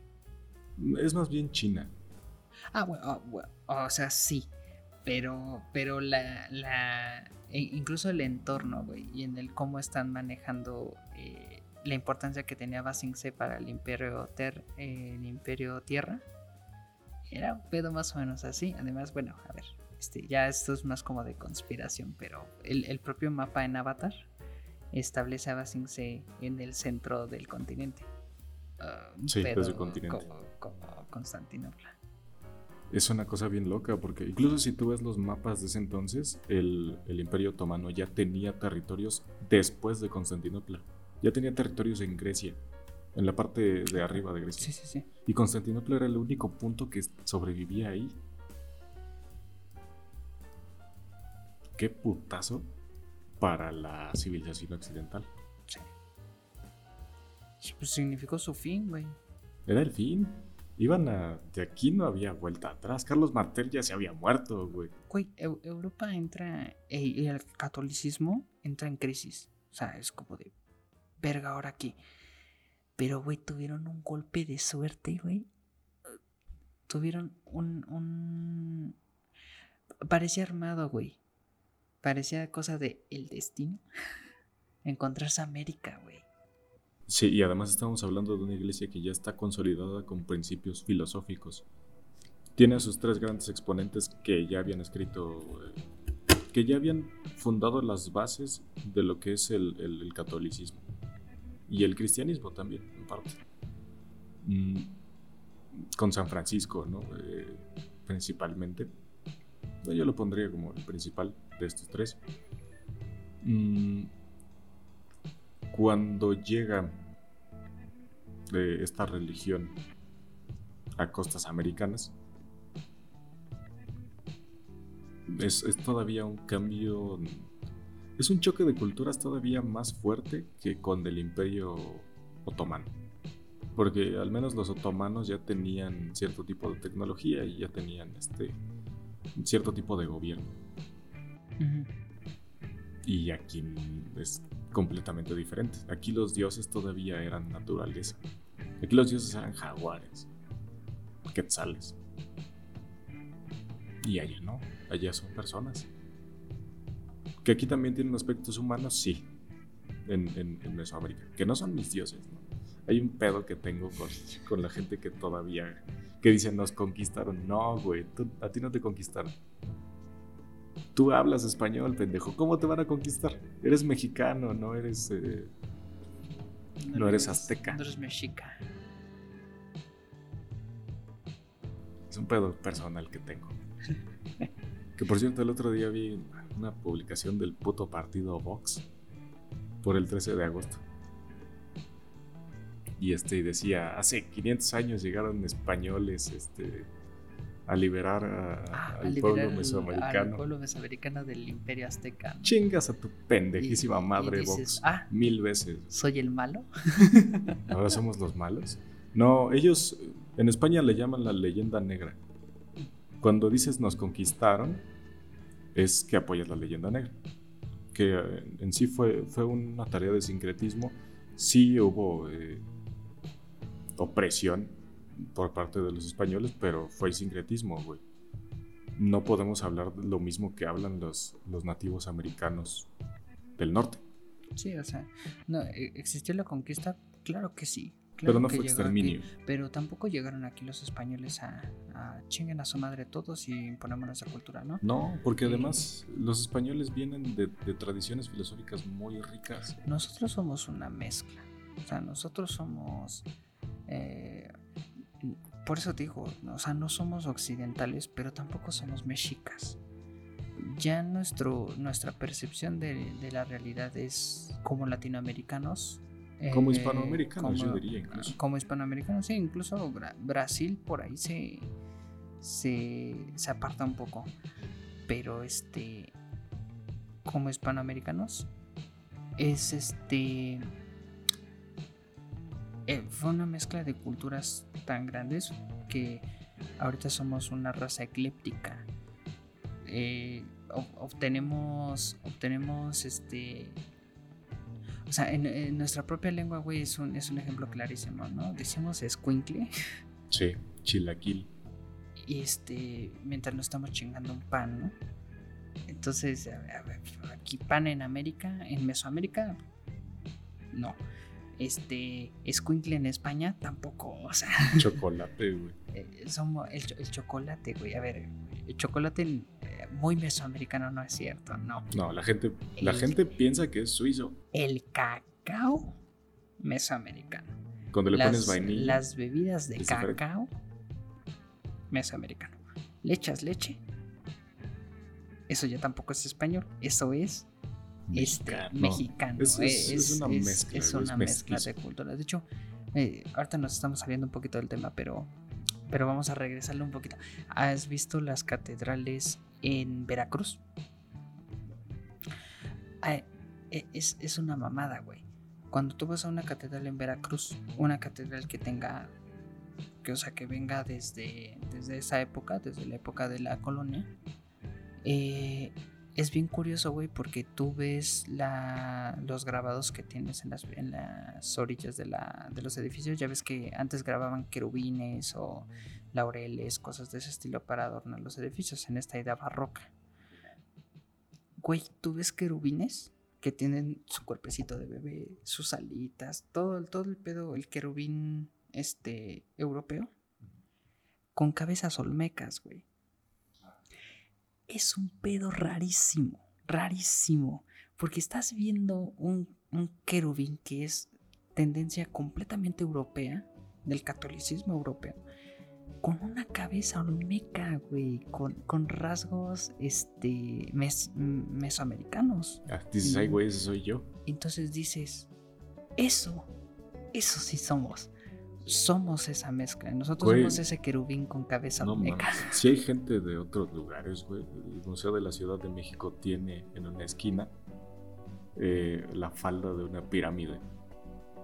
Y es una cosa Ah, sí, increíble, güey, porque es un edificio colonial que tiene ahí asomado un dragoncito. Entonces, ah, chinga. Sí, tienes a Quetzalcóatl, la cabeza de Quetzalcóatl ahí asomada así. Es mi lugar favorito del, ¿Qué onda, del mundo, güey. Y tú dices, eso, eso es lo que somos. Nosotros somos una mezcla. Nosotros somos este pedo. Y, y también por eso aquí en México, más que católicos, en el sentido estricto de la palabra, somos guadalupanos. Sí, somos guadalupanos. Sí, sí, sí. Necesitaban una imagen personal de la marca. Si la, más, más si la religión, si la religión que domina aquí en México, yo no diría que es el catolicismo, es el, es el culto al- a la Virgen de Guadalupe. Sí, es una, es una figura muy importante. Yo creo Y- que deberíamos hacer un podcast de México. Y la Virgen sí, ¿no? Estaría, estaría ¿Qué- lindo. ¿Cómo es el próximo? Va. De México. Hablemos de arquitectura, de pintura, de, de todo. Pero, brutalismo. pero la Virgen de Guadalupe, güey, la Virgen de Guadalupe que viene de, de esta, de esta idea católica aquí en México, es, es, es muy importante porque la Virgen de Guadalupe tiene rasgos indígenas. Sí. Tiene, Que es, es que es lo que iba a decir, pero tiene- dije, no, mejor lo- nos lo guardamos para el podcast de México. tiene bueno, pero mencionamos, mencionémoslo súper rápido porque al final de cuentas tiene que ver. este, las ropas que está usando, incluso el hecho de que tenga la luna y todo esto son simbolismos mesoamericanos. Las estrellas, güey, el manto verde. Y que es una cosa que se va replicando en Latinoamérica. Ecuador tiene su Virgen, Chile tiene su Virgen, la Virgen de Santiago. Eh, tienen, tienen todas sus vírgenes, güey. Todos, todos los países, este. La Virgen de Buenos Aires, güey. Y, y cada uno cree fervientemente que esa es la madre de, de Jesús. Es, branding. Es, es, es, este... es, como el Santa Claus Pascuero, ¿no, güey? Que mencionábamos en el pasado, sí. Qué pinche cosa tan loca es la es el descubrimiento de América, güey. La, no mames. Yo creo que deberíamos empezar ya a adoptar nuestra nuestra herencia hispánica. Porque yo hablo español, güey todos los escritos que haya en español me pertenecen también. El siglo de oro y todos esos autores que a mí me maman, esos poetas, sus poemas también son míos, porque yo hablo español. Será latino. Sí, hace no mucho, güey. Creo que fue el semestre antepasado, un trimestre antepasado que estudié. Ah, había una materia que se llama comunicación, estaba viendo teoría crítica de la comunicación. Pinche Marx. Y este. había un estudio que estaban haciendo aquí en México que hablaba sobre esta parte del por qué nos cuesta nos cuesta trabajo comunicarnos y generar este eh, productos estéticos y ese tipo de cosas, ¿no? Entonces hablaban de que pues existía esta, esta especie de confusión del mexicano en el que no se halla en el mundo hispano, no se halla como europeo, pero tampoco se halla como mesoamericano, porque no lo somos. Entonces, este, bueno, este autor eh, brindaba tres soluciones, ¿no? ponía como un panorama de tres. Estoy seguro que hay más, pero brindaba tres soluciones. La primera era la, este, la importación de una cultura, eh, que de hecho lo tratamos de hacer en su momento. Ah, no funcionó. ¿no? Este, esta, también este libro de esta persona es antiguo. ¿Y tú, tú hablas de, de qué te gusta del porfiriato? Pero no, no, no, no, es un poquito, es un poquito más, es que no me acuerdo muy bien, pero es después de la Revolución Mexicana, o sea, son discusiones sí, filosóficas sí lo por ahí del 50, pero cuando importamos nosotros cultura, pues sí, ¿no? Es por ahí del porfiriato y después lo tratamos de hacer con Salinas. Este, y hablaba de eso, ¿no? Una primera solución, pues importamos una cultura. O sea, chinga su madre la cultura mexicana, como estaba concebida para ese momento, este, chinga su madre la cultura, la cultura europea y chinga su madre pensar en una cultura mesoamericana, ¿no? Importa toda la cultura. La, la, la estadounidense, importate una cultura de Europa que tú veas por ahí, que te guste y adáptala y entonces genera este, este nuevo comportamiento social.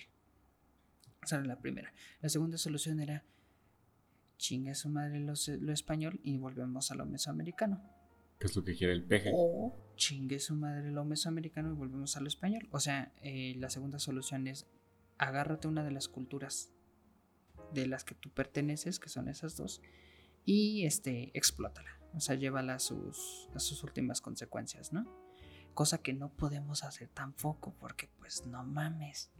¿Cómo me vas a decir que yo soy mesoamericano o que yo soy español? Ajá, no, chingues. No puedo ser ninguna de las dos. ¿no? puedo ser uno porque no me veo como español y no puedo ser otro porque no hablo como mesoamericano. Y la otra es que generáramos un nuevo sistema. O sea, no importas nada, no agarras nada de lo existente y comienzas un nuevo sistema cultural. Que yo creo que es la solución mm, que puede ser más apropiada, pero... La más idealista también. Y, sería complicado hacerlo. Porque no puedes generar una cultura y menos con menos ahorita que las tienes que estar vendiendo. O sea, no te puedes dar el lujo de, ah, sí, ahorita me creo una cultura nueva y la empiezo a vender. No, tienes que vender algo que ya tengas. También hay que hacer uno de cultura. Entonces sí, sí, sí.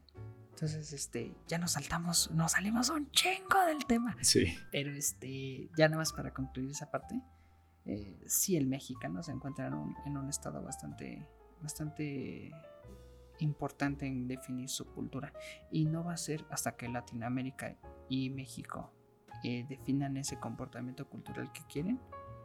Que, Que nos consolidemos que como nos naciones. consolidemos como naciones. Sí, seguimos perdidos en nuestra identidad. Ya lo decía Octavio Paz. Pero el cristianismo. De nuevo, volvamos al, al cristianismo, el descubrimiento de América, la colonización. La colonización, un proceso de, de conquista, no se puede entender solo en el ámbito militar, porque es un error que, conoce, que, que cometemos muchos, incluso gente del Pentágono estadounidense. Una conquista debe ser cultural antes que nada. Y ahí entra lo que dijimos de los querubines, ¿no? de la Virgen. Este sincretismo debe ser. Si quieres una conquista. Mm, Lo bueno que tenían los españoles para su conquista es que tenían ya algunos años de gloria detrás. Mm, Por. Tal vez por este. Por su uh, reciente reconquista, porque ya tenían influencia cristiana y católica, principalmente católica empieza este periodo de conquista y aquí se empiezan a dar fenómenos muy raros con el cristianismo específicamente porque llega la reforma luterana y entonces la iglesia católica ya no es la iglesia de Europa. Ahora la iglesia de Europa es la iglesia que, quiera tener Europa, güey. Y todo porque un cabrón se quiso divorciar. Enrique V. Enrique V, Sí, pendejo. Enrique V. Enrique V es el que le, le echaron la gente. Batalla de Agincourt. Enrique VIII se quiso divorciar, dijo, yo me quiero separar de la iglesia. Hay un güey alborotador que se llama Martín Lutero que ya dijo que su iglesia está mal porque venden indulgencias. Ya estaban traba- haciendo trabajo de, de marca, ¿no? Que querían aumentar las ventas una vez que se posicionaron bien. Entonces, este. Pues en- encontraron incongruencias, plantó sus tesis eh, afuera de. En, en Roma, güey. ¿Cuántas veces hubieran colgado a alguien por plantar una tesis en Roma, no? Y entonces da, da paso a otro gran cisma dentro del cristianismo, del catolicismo, perdón, que es cuando nace el cristianismo que conocemos hoy en día Ajá. el feo. Ese de la gente que toca a su puerta y dice, ¿conoce usted? a-?" No, no quiero conocer a Dios. No quiero conocer a su Dios. Déjeme. Ya soy Dios. Ah. Yo ya era. Déjeme. Chingada madre.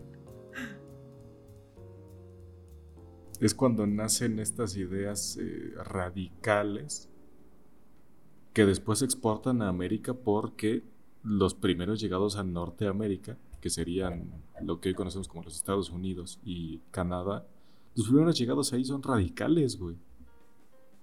Y son radicales en su creencia cristiana, por eso, por eso se visten así, por eso son tan restrictivos en su, en su modo de, de vivir. Por eso mataron a todo lo que había ahí, güey. Hay una historia que me gusta mucho contar, porque me parece valiosa, que es un pueblo que casi fue borrado de la historia, güey, el de los Nez Percé. La tribu de los Nez Percé era una tribu que vivía eh, en el sur de lo que hoy es Estados Unidos, eh, pero que fueron eh, como buena cultura nativo americana y norteamericana. Eh, eran cazadores y guerreros. Es lo que hacían. No existía otra cosa porque no conocían. Más bien actividades como la minería no dejaban, güey. Eres una tribu de nómadas. ¿Qué- o sea, ¿quién va a mantener una mina si Te tienes que ir por el minar, invierno? Sí, o sea, en el invierno ¿quién la va a mantener, güey? Tenemos que ir a otro lado para comer, pendejo. ¿No? Entonces, estos pueblos lo que mejor sabían hacer era cazar y pelear. Y cuando llegan los colonos, pues, ¿qué vamos a hacer? Cazar o pelear, porque esos güeyes son ojetes. Esos güeyes quieren pelear una guerra de exterminio. Y nosotros somos guerreros. Lo que pasa con los Nez Perce es que los querían poner en una reservación y ellos dijeron, no, nosotros somos hombres libres. Y empezaron a huir. Eh, su líder se llamaba John, pero era un nativo americano. De alguna manera se llamaba John. Es raro, ¿no? Es extraño, sí. Pero el jefe de la tribu se llamaba John. es como aquí el, el jefe de el jefe de gobierno de la Ciudad de México se apida Sheinbaum. Sí, qué pedo con eso. ¿Por qué no López? Sí. bueno, este jefe lo que hizo fue, bueno, no nos vamos a quedar en una reservación en los Estados Unidos, güey.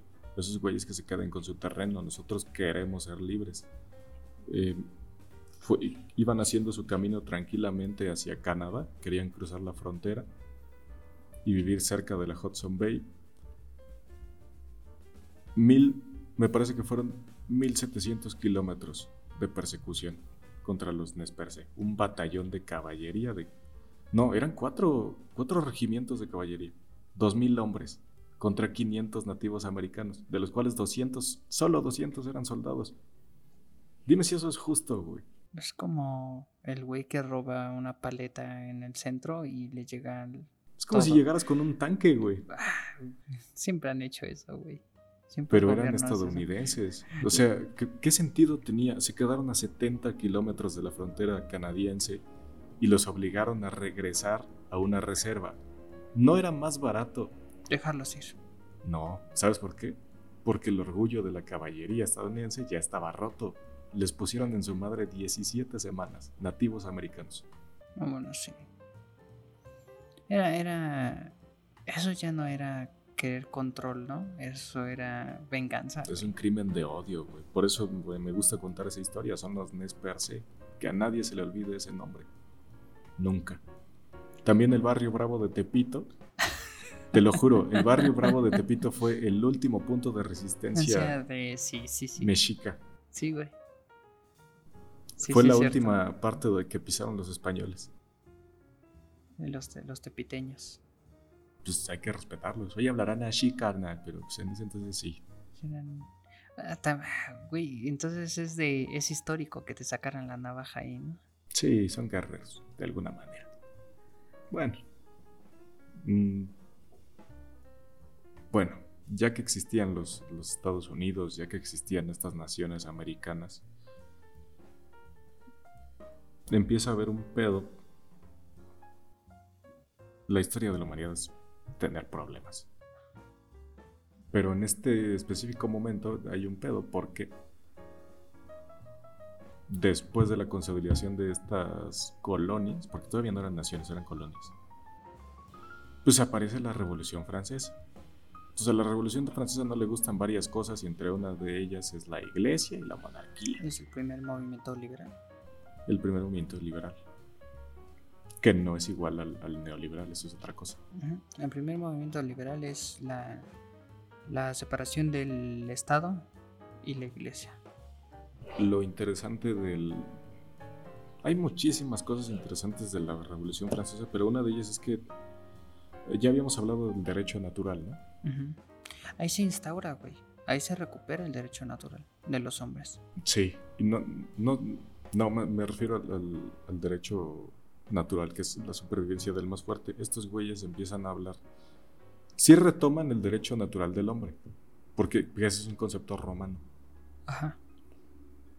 Retoman este concepto, pero lo adaptan a narrativas modernas. Sí. Lo importante aquí es que ahora el hombre se, determina a sí mismo. Sí, Tiene esa capacidad. y la naturaleza está a su, a su merced. Es que eh, ese, ese movimiento es importante, güey, porque e, es, es, curioso que sea un movimiento moderno, pero que la Revolución Francesa eh, da paso a, a, la modernización de todos los demás países y, creo que esa es por la instauración de esa idea de que la naturaleza está al servicio del hombre. Y esa es una cosa. Y que posiciona al hombre dentro del, del paradigma. O sea, e, el hombre forja todo, güey. Y eso es lo que hablábamos en el destino. Ese es un pedo que ya habíamos hablado en el destino, sí, pero que hay que repetir un millón de veces. La teología cristiana no se basa en la posesión, no se basa en el poder. Se basaba en el amor de Dios. Dios creó las cosas, pero también creó cosas que podían cuidar de las cosas. Nosotros no somos poseedores de la naturaleza según la teología cristiana. Éramos parte de la naturaleza y estábamos ahí para cuidarla. Y no solo parte, güey. Es bellísima la teología cristiana porque te hace co-creador del mundo. Te hace. Te da un papel de cuidador del mundo.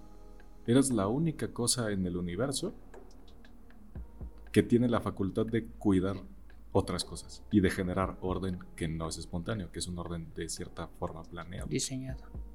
Y es una cosa hermosa porque entonces el humano sí es divino. Tenía características divinas, no por, no por nada eh, estamos hechos a su imagen y semejanza. Qué belleza, güey, de idea. Sí, pero eh, la, la modernidad aplastó muchas de esas cosas. Y en el momento en el que posicionas al hombre como el. O sea, le das. Lo dotas de poder. en el momento en el que le dices, tú puedes poner a la naturaleza a tu servicio. Y peor aún, puedes poner a otros hombres a tu servicio. Eh, ¿Qué digo? A ver, no es que no existiera antes, ¿no? Antes había esclavos. Pero ahora antes tienes había derecho, feuditos, pero ahora, ahora hay derecho. Ahora es un estado de derecho. Está El- en tu el- naturaleza. el poder este el poder poner también a otros hombres a tu servicio eh, pues Dios güey. Pero es otro es otro concepto no es otro otro camino el que está agarrando. Y la iglesia pues lo toma güey también. O sea finalmente la iglesia terminó dañada por la revolución francesa sí pero sus ideologías y parámetros de comportamiento social que que instaron en ese momento, pues le pegó a todos, güey. Y todos están en la iglesia. Sí, qué pinche feo que se trastornó esta idea del humano como creador, como co-creador del mundo, con características divinas para, para el cuidado de las cosas y para amar las cosas. Y se transformó en un poseedor de las cosas. Y en un utilitario. Porque es, es, es el, es el problema del humanismo, güey. Que todavía no resolvemos. El excepcionalismo humano tiene un problema que es que pone al humano en el centro del universo. El posmodernismo lo, lo cuestiona, pero el posmodernismo sigue siendo muy joven. Sí, y además es pesimista. Es, es emo el posmodernismo todavía. Ujú. Tiene unos 14 años. Está en el 2005. Sí, escucha, escucha Panda, güey. Se pasa imágenes de emos. Imágenes de emos por infrarrojo. Eh, ¿Sabes qué? Ese, pedo, eh, saliendo un poquito del tema, pero creo que es relevante. Y que faltó en el destino, güey, mencionarlo. Ah, creo que la humanidad siempre va en un va y bien entre el pensamiento mágico y el pensamiento este, objetivo. Lo voy a llamar pensamiento objetivo. Si tú te das cuenta, eh, antes de la época antigua, lo que podemos llamar prehistoria, prevaleció un pensamiento mágico en el sentido en el que no hay un razonamiento acerca de las cosas o las cosas no se tratan de explicar bajo razonamiento, sino simplemente bajo ideas. Eso, entonces podríamos calificarlo en un, en un pensamiento mágico que de hecho abarcó mucho, mucho tiempo, ¿no? Simplemente el desarrollo del humano. Después llegamos a la edad antigua. Y el punto culmine de la edad antigua, pues es eh, Grecia y Roma. Eh, en donde empieza a prevalecer un pensamiento que objetivo. Porque empieza a haber filosofía, De pronto la lógica tiene un lugar. La lógica, el razonamiento son importantes para que el hombre crezca. Y ojo, la edad antigua también es un periodo bastante grande, pero lo es menos que el periodo que les, que le seguía antes. Estamos de acuerdo en eso, ¿no? El periodo prehistórico es enorme. Después tenemos la época antigua que también es larguísima, pero menos. Y después entramos, después de la edad antigua que sigue, edad media, en donde prevalece el pensamiento mágico. Entonces, ya viste, tenemos un periodo primero pensamiento mágico, después pensamiento objetivo, yo lo voy a llamar así, pensamiento objetivo, y después regresamos a un pensamiento mágico. Sí, con bueno, se cayó Roma, güey. No era y- para menos. Y después del pensamiento, este, después del pensamiento mágico que, que tenemos en la Edad Media, que sigue? La Edad Moderna, La lógica pura donde y vuelve a haber lógica, volvemos a caer en un pensamiento objetivo. Y lo llevamos a sus últimas consecuencias y después caemos en el posmodernismo, donde ¿qué seguiría? Un pensamiento mágico. ¿Y existe un pensamiento mágico en el posmodernismo? Yo creo que sí. Todavía. Yo creo que sí. la ciencia dogmática, lo decíamos hace rato. Eh, eh, es que se nos caen todos los, las metanarrativas humanas y entonces en qué podemos confiar en nuestra intención. Eh, tenemos estos aparatos científicos que los dogmatizamos y, nos ayudan y se, se, siente como una especie de creencia. De hecho, muchas veces la pregunta es, ¿crees en Dios? No, creo en la ciencia. Ah, ah chingada, no puedes creer en la ciencia. Sí, no, no, es un dogma. No es un dogma, se supone. Entonces, este, eh, siempre hemos caído en periodos así, güey. Periodos eh, mágicos, objetivo. Mágico, objetivo. Mágico. Ahorita nos encontramos en un periodo mágico. Y también es curioso que si te das cuenta, cada periodo va a durar menos. Cada periodo dura menos. Que de hecho en el podcast lo hemos visto, güey. Pasamos de la revolución americana a la edad moderna y estamos hablando un poco de posmodernismo ya, ¿no?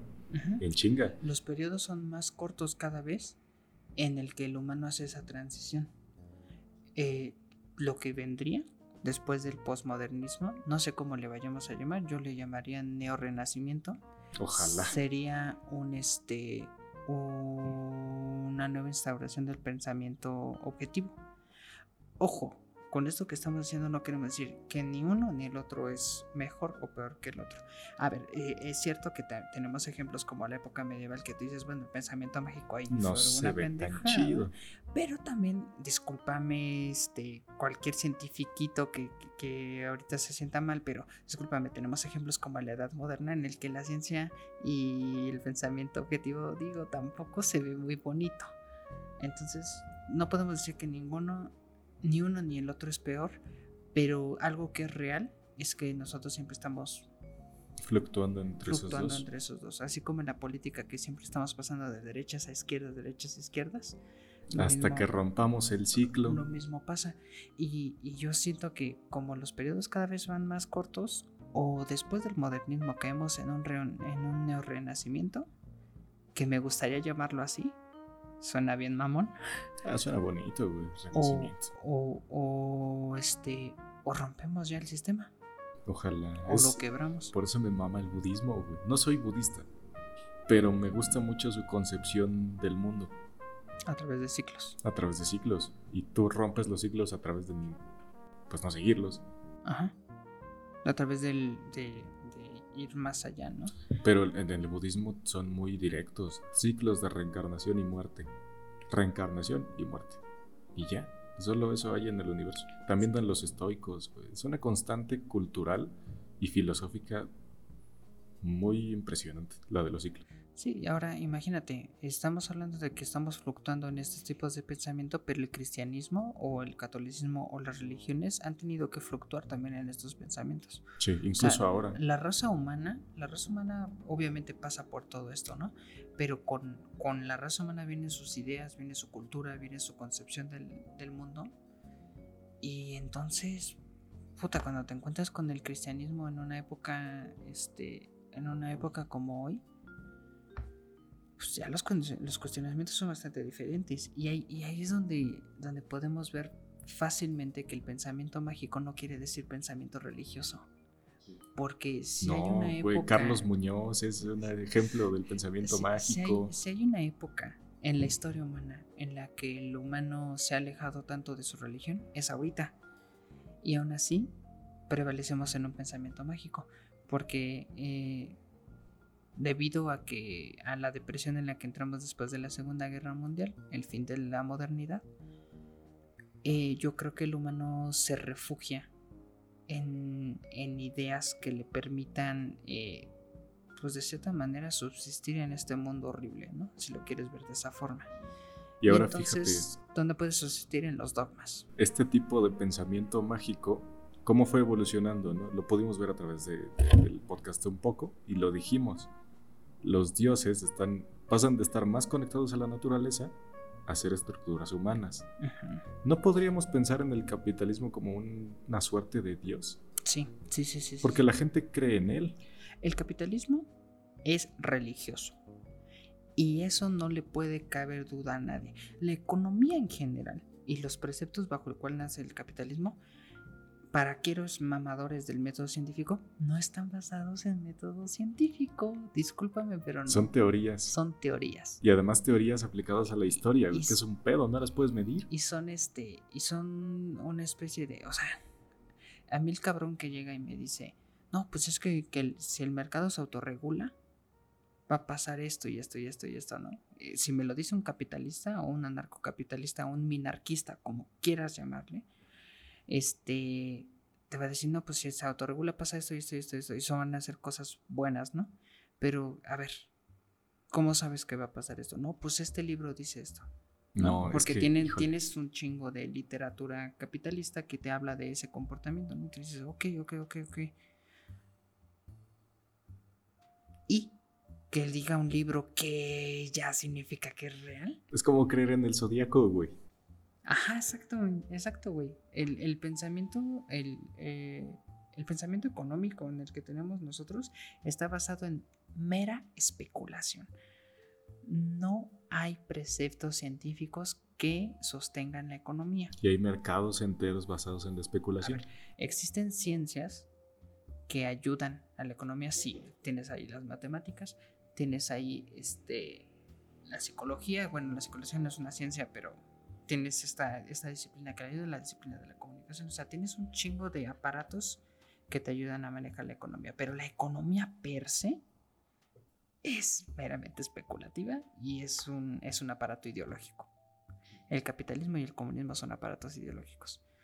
Entonces, este, si tú me vienes a decir que en un sistema en el que prevalece el capitalismo, como es la época postmoderna, y me vienes a decir que eso no es pensamiento mágico, estás bien pendejo, hijo.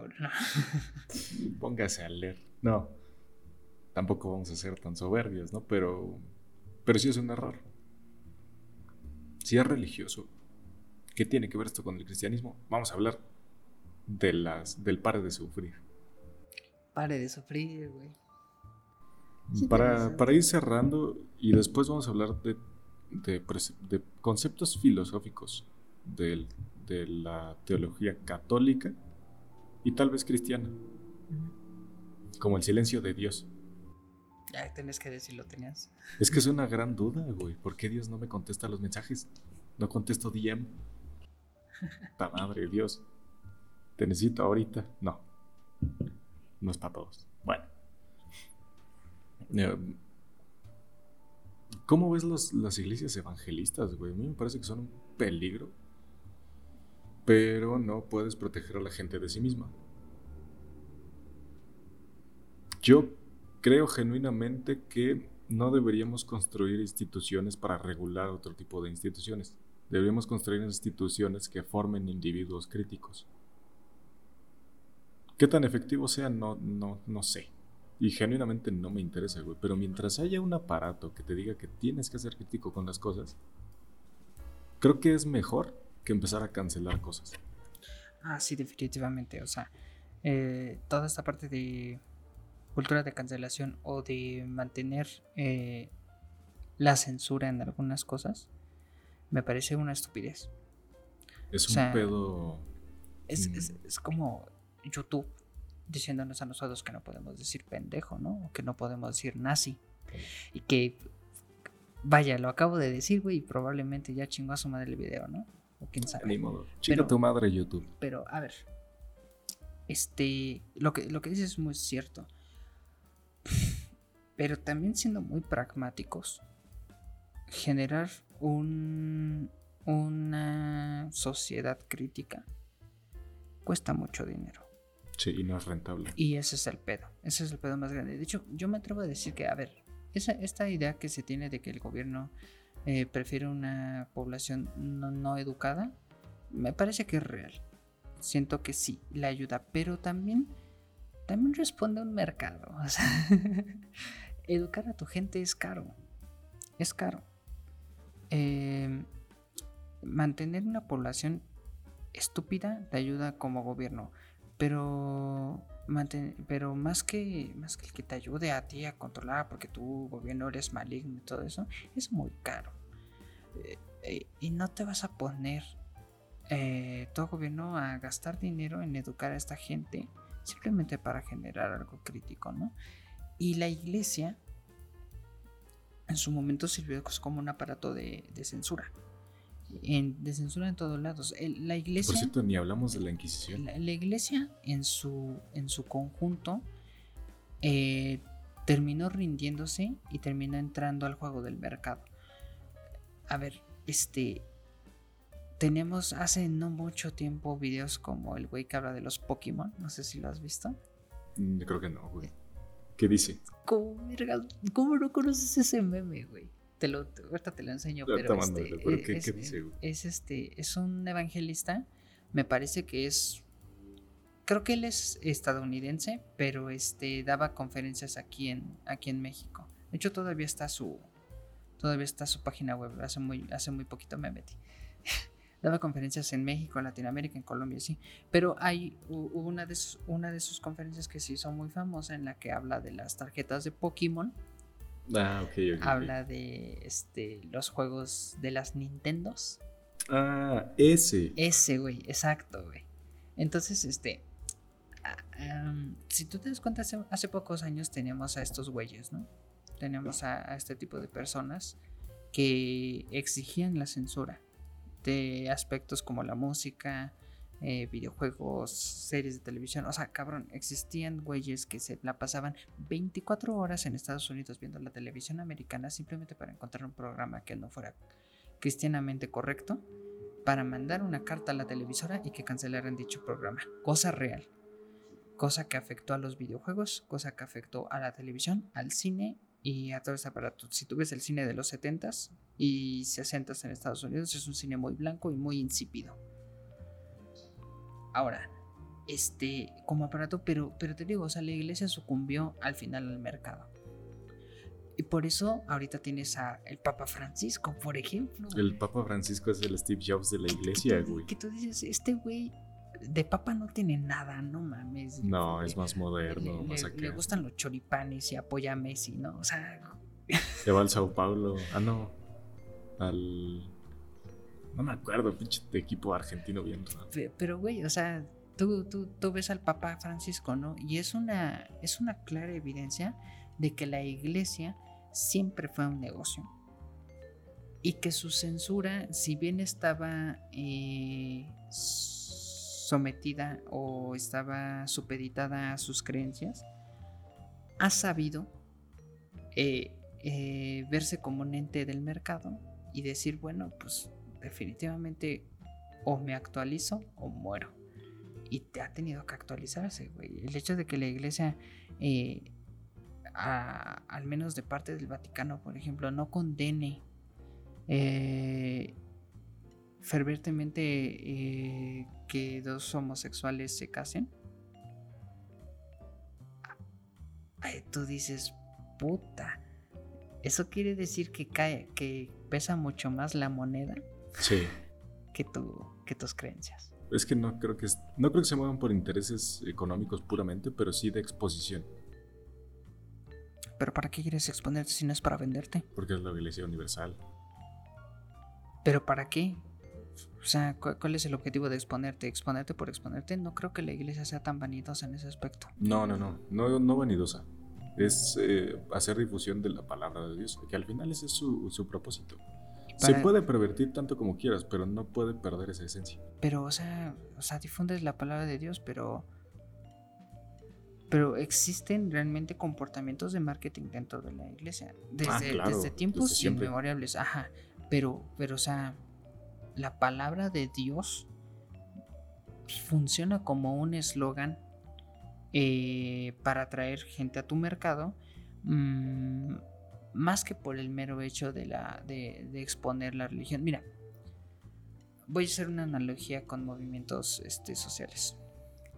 Y los dos se comportan de la misma manera. Creo que en el, en el nicho, en, en la gente que apoya estos movimientos, eh, si existe esta idea de, difundir las ideas. O sea, lo que decíamos en el primer podcast. Yo veo a una chica que es feminista y creo fervientemente que esta chica quiere que las cosas mejoren.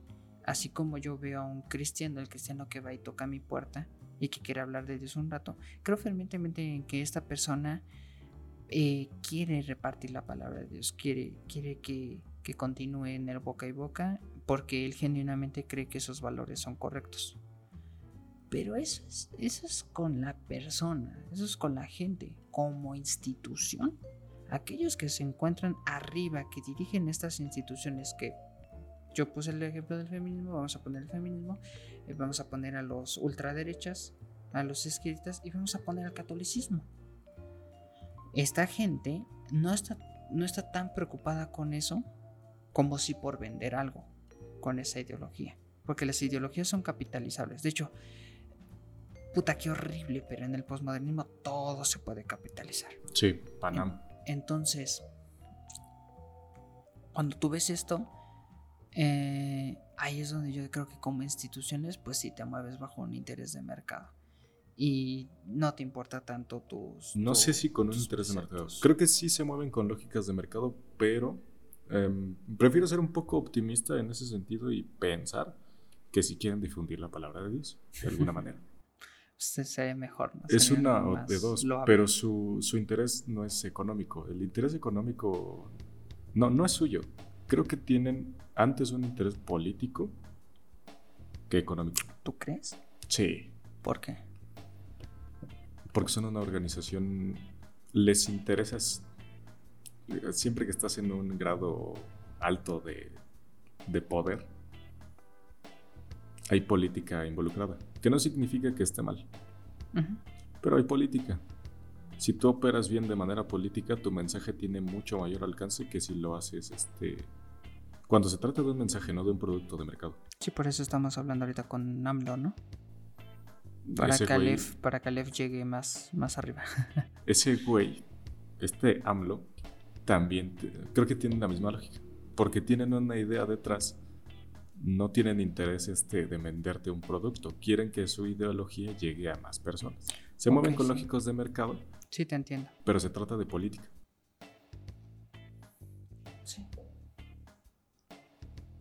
no, no, no, necesariamente buscan el beneficio económico, ¿no? Sí, no. Pero. De hecho, es una. Pero su comportamiento es, es, es, de mercado. Sí, lógicas de mercado. Todo en este siglo se ha movido con lógicas de mercado. Todo. Sí, sí, creo que. Puedo, puedo llegar a entender eso. Y de hecho, es ingenuo. Yo creo que es ingenuo pensar que una persona hace cualquier cosa por, por intereses económicos. Sí, no solo una persona, sino una organización. no todas las personas se mueven a través del interés económico. Y eso ya. Hay, hay intereses más fuertes que el económico. Y creo que, y creo que eso está muy evidenciado en la gente que hace contenido para TikTok, por ejemplo. No solo ahí. no, pero, Yo lo pero mira, o sea, es un ejemplo muy claro porque es masivo. Ajá. Eh, esta gente no recibe ni un peso. Sí, no es monetizable. pero esta gente religiosamente hace contenido para TikTok porque su moneda no es económica. O sea, su, su, intercambio no es económico. No quieren recibir dinero de esto, quieren atención. Los likes, eh, las compartidas, las vistas, ayudan un chingo eso. Y mira, nos estamos mordiendo la lengua, güey. Mm, nuestro interés no particularmente es este es económico. Nosotros no estamos ganando dinero de eso. Sí, ¿no? Eh, nosotros, bueno, tampoco estamos ganando a través de la atención porque pues el podcast apenas va iniciando y si no, no lo estaríamos haciendo, ¿no? Pero nuestro interés es simplemente el expresarnos. Se trata de exposición. Hablar un rato, este, exponer nuestras ideas, las pendejadas o, las, o la sabiduría que estemos este, expresando aquí. Y, y ese es nuestro objetivo, es el motor que, está moviendo este proyecto. Ese es el propósito. Sí, entonces más que una ideología de mercado, tienes mucha razón. Eh, eh, nos manejamos bajo ideologías de mercado, sí, porque tenemos lógicas de mercado, porque estamos, este, tenemos un schedule, o sea, sabemos qué días tenemos que publicar tal cosas a esta hora, que tenemos que seguir haciendo contenido para que enganche a las personas y para que se note que el canal no está muerto, cosas de ese tipo que son lógicas de mercado pero el beneficio no es económico. Sí, no. y fíjate, hay que aprender eh, a analizar las estructuras humanas, no por sus lógicas, porque sus lógicas van a ser siempre de mercado. No por sus lógicas, sino por sus propósitos. El mercado y los, los medios económicos siempre son medios. Siempre son medios. Pero no son el fin. Nunca son el fin. Las empresas, exclusivamente las empresas, sí son los, los, el medio y el fin. El fin siempre es generar más dinero del que tú metes.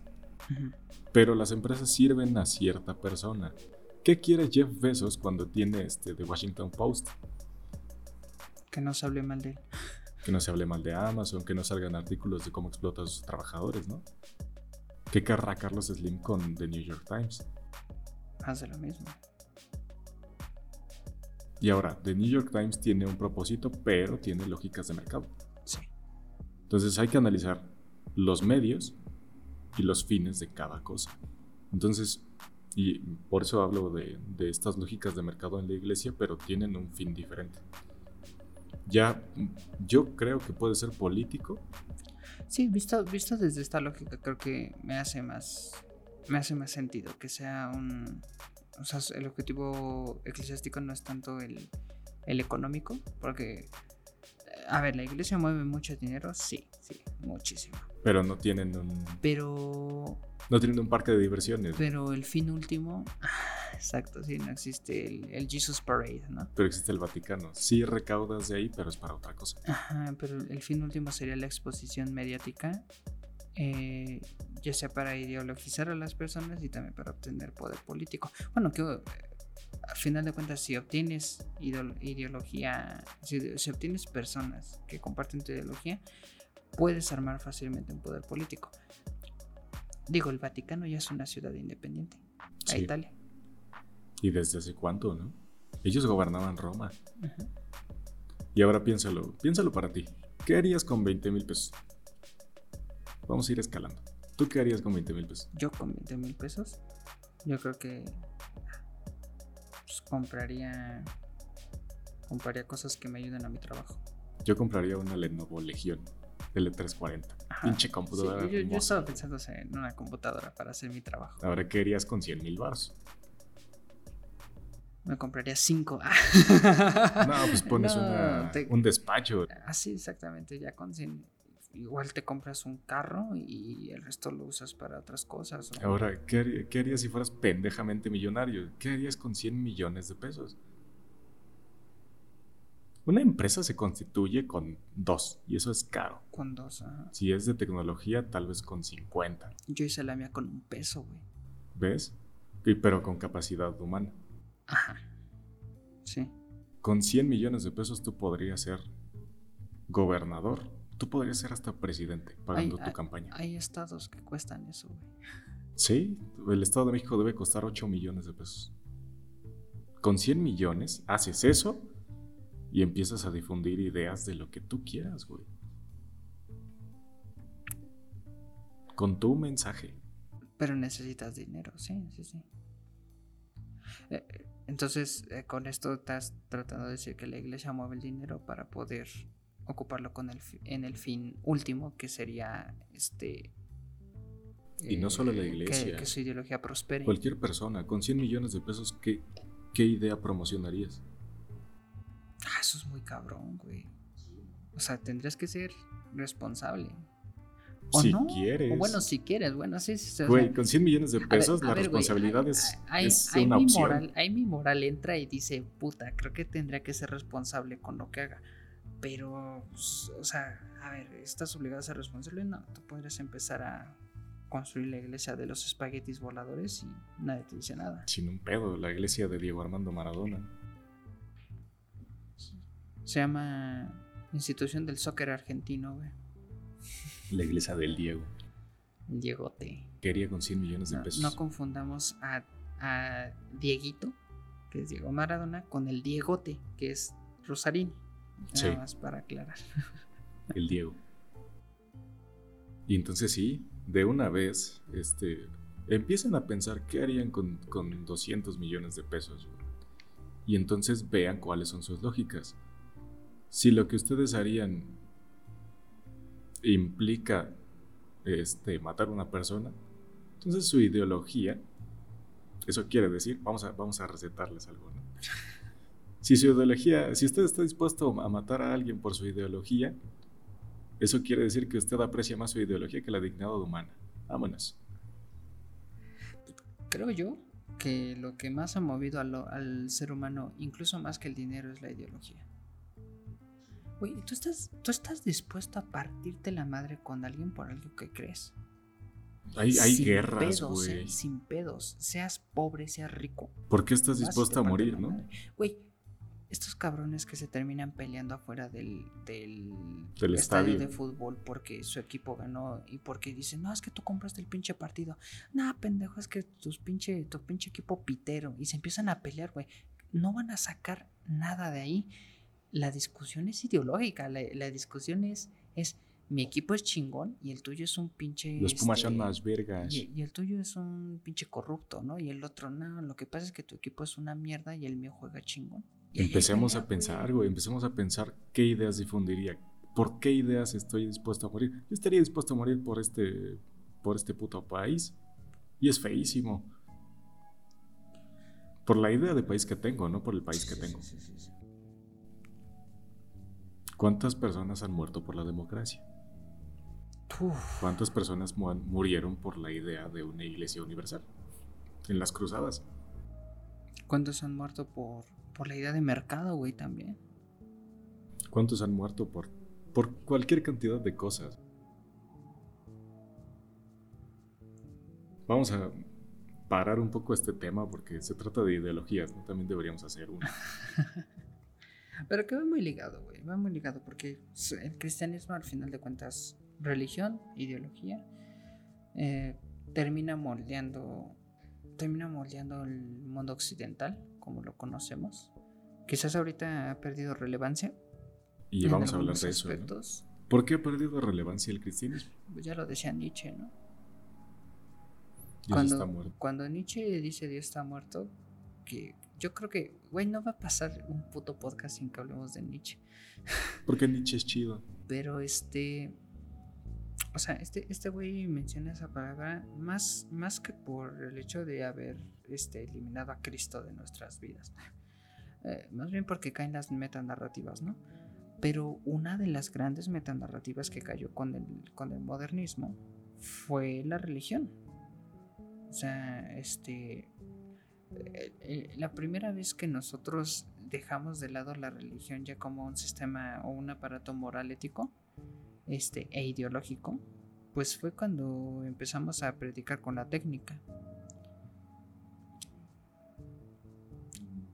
Y ese comportamiento lo replicamos en el posmodernismo. Solamente que en el posmodernismo eh, encontramos cobijo ideológico o divino en otras cosas. Porque, a ver, volvamos a repetir. Ahorita estamos en un periodo de pensamiento mágico. Sí, y, híjole, a ver, hay, muchas cuestiones que la, religión tiene que responder. Y hay cuestiones específicas que el cristianismo no responde cuando no lo estudiando correctamente. Y una de esas es el silencio de Dios. Y vamos a repasar toda la... Vamos a entrar de lleno a temas abstractos, filosóficos y teológicos del cristianismo. Pero en chinga porque ya llevamos casi dos horas y media. Es rápido. O sea, ¿tú creías en Dios? Ni, ni de niño. No. Bueno, eh, pero eso es gracias a que mis papás realmente nunca me, ocultaron, me inculcaron esa parte. Mis papás pues, eran católicos eh, eh, por herencia, pero pues creo que mi papá sí es católico, mi mamá realmente dejó de creer hace, hace mucho, creía en Dios y creía en Cristo, sí, pero después con la muerte de, de mi abuelita como que dejó, dejó eso de lado y se refugió en otro tipo de creencias. Pero como nunca se me inculcó nada, realmente la idea de Dios siempre me pareció ajena. Mm, ok. Yo fui a una secundaria católica, Y soy ateo. Bueno, no soy ateo, pero no creo en el Dios cristiano, católico. Ajá. Mm, pero una de, una de las cosas es este el silencio de Dios, ¿no? Mm, porque si uno reza y es un y uno practica su religión activamente, ¿por qué Dios no me responde? ¿no? Eh, la teología cristiana y católica es muy interesante porque sabe responder esas preguntas. ¿no? Hay dos mil años de estudio detrás de esto y sabe responder esas preguntas. Sí. ¿Cómo las responde? Regresemos a los principios de, de el cristianismo primigenio, ¿no? Una, Dios es amor y lo que quiere es amor, ¿no? Ahora dos, existe el libre albedrío. Ah, exacto. No puede intervenir con tu libre albedrío. Ajá, ¿eso, eso cómo se relaciona? ¿Por qué existe el libre albedrío en la teología cristiana? Mm, porque Dios es amor. Dios, este Dios es hippie, revolucionario y ponqueto, porque a diferencia de los otros dioses no te dice, este, alábame, ¿no? Él dice, mira, te voy a soltar en el mundo, güey. Vas a ser co-creador de este mundo y tú puedes decidir. Si creer o no en mí, por, desde a priori es eso. Ajá, si amar de regreso a este Dios Padre. Que eso es lo bello, güey. No, no creo que haya habido un Dios antes con ese principio filosófico. Pues, no que yo recuerde. Entonces te das cuenta de lo revolucionario que es Cristo, ¿no? O sea, los dioses ya no son autoritarios. Ahora Dios es, es horizontal. Ahora tú puedes elegir a Dios de regreso. Sí, sí, sí. Qué cosa tan loca, güey. Sí, tú, puedes elegir a Dios, eso, eso es un pedo bastante. Qué pinche cosa tan bastante loca. Bastante democrático. Sí, es, es, es, una cosa muy bella, güey. Y a pesar de que no creo en Dios, tiene, es redondo en su lógica, porque Dios no responde no porque no no exista en la lógica cristiana. Dios no responde porque a ti te dio libre albedrío. Hay una cosa que se llama defensa del libre proceso, que es este, tú humano haces lo que quieras en el mundo, y como yo quiero que te acerques a, mí, que soy Dios, em, desde la perspectiva del amor, pues no puedo obligarte a hacer cosas. Entonces tienes que hacerlo tú solo, güey, sin Sí, pero que es un proceso, ¿no? Pues, pues, de hecho, así, así Jesús llega a la idea de amor. Llega es, su, proceso, güey. Ajá. No hubo ahí un, Dios que lo, lo puso ahí en el monte, ¿no? que vente para acá, hijo. Acá te voy a enseñar. Qué pedo. No, Jesús busca. Jesús llega a esa parte. Y Jesús ama infinitamente el mundo porque se entiende como parte del, del universo. Del proceso. Sí, o sea, realmente el cristianismo es bastante es bastante hippie, güey. Sí, es bello y revolucionario. El cristianismo, que no la iglesia cristiana. Ajá. Sí, o sea, la iglesia, al final de cuentas las iglesias terminan manchando un chingo eh, toda ideología que profesan. La, sí, porque hay, hay otro tipo de intereses que es de alcance.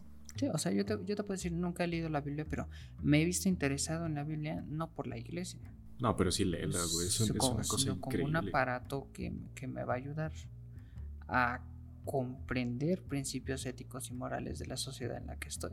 Ahora, hay, muchas interpretaciones, ¿no? Como esta que decía, de que Cristo se entendió a sí mismo como Dios. Mm, otra interpretación es que Dios hizo el mundo en siete días, ¿no? Bueno, en mm. seis, ¿no? Y descansó el séptimo. Y descansó el séptimo. En realidad, hay una interpretación que es el número 7 no significa siete cosas. El número 7 significa siempre, ¿no? ¿Cuándo debo disculparme con alguien a quien le hice daño? Siete veces, decía Cristo. Y el 7 no es. No es un número concreto.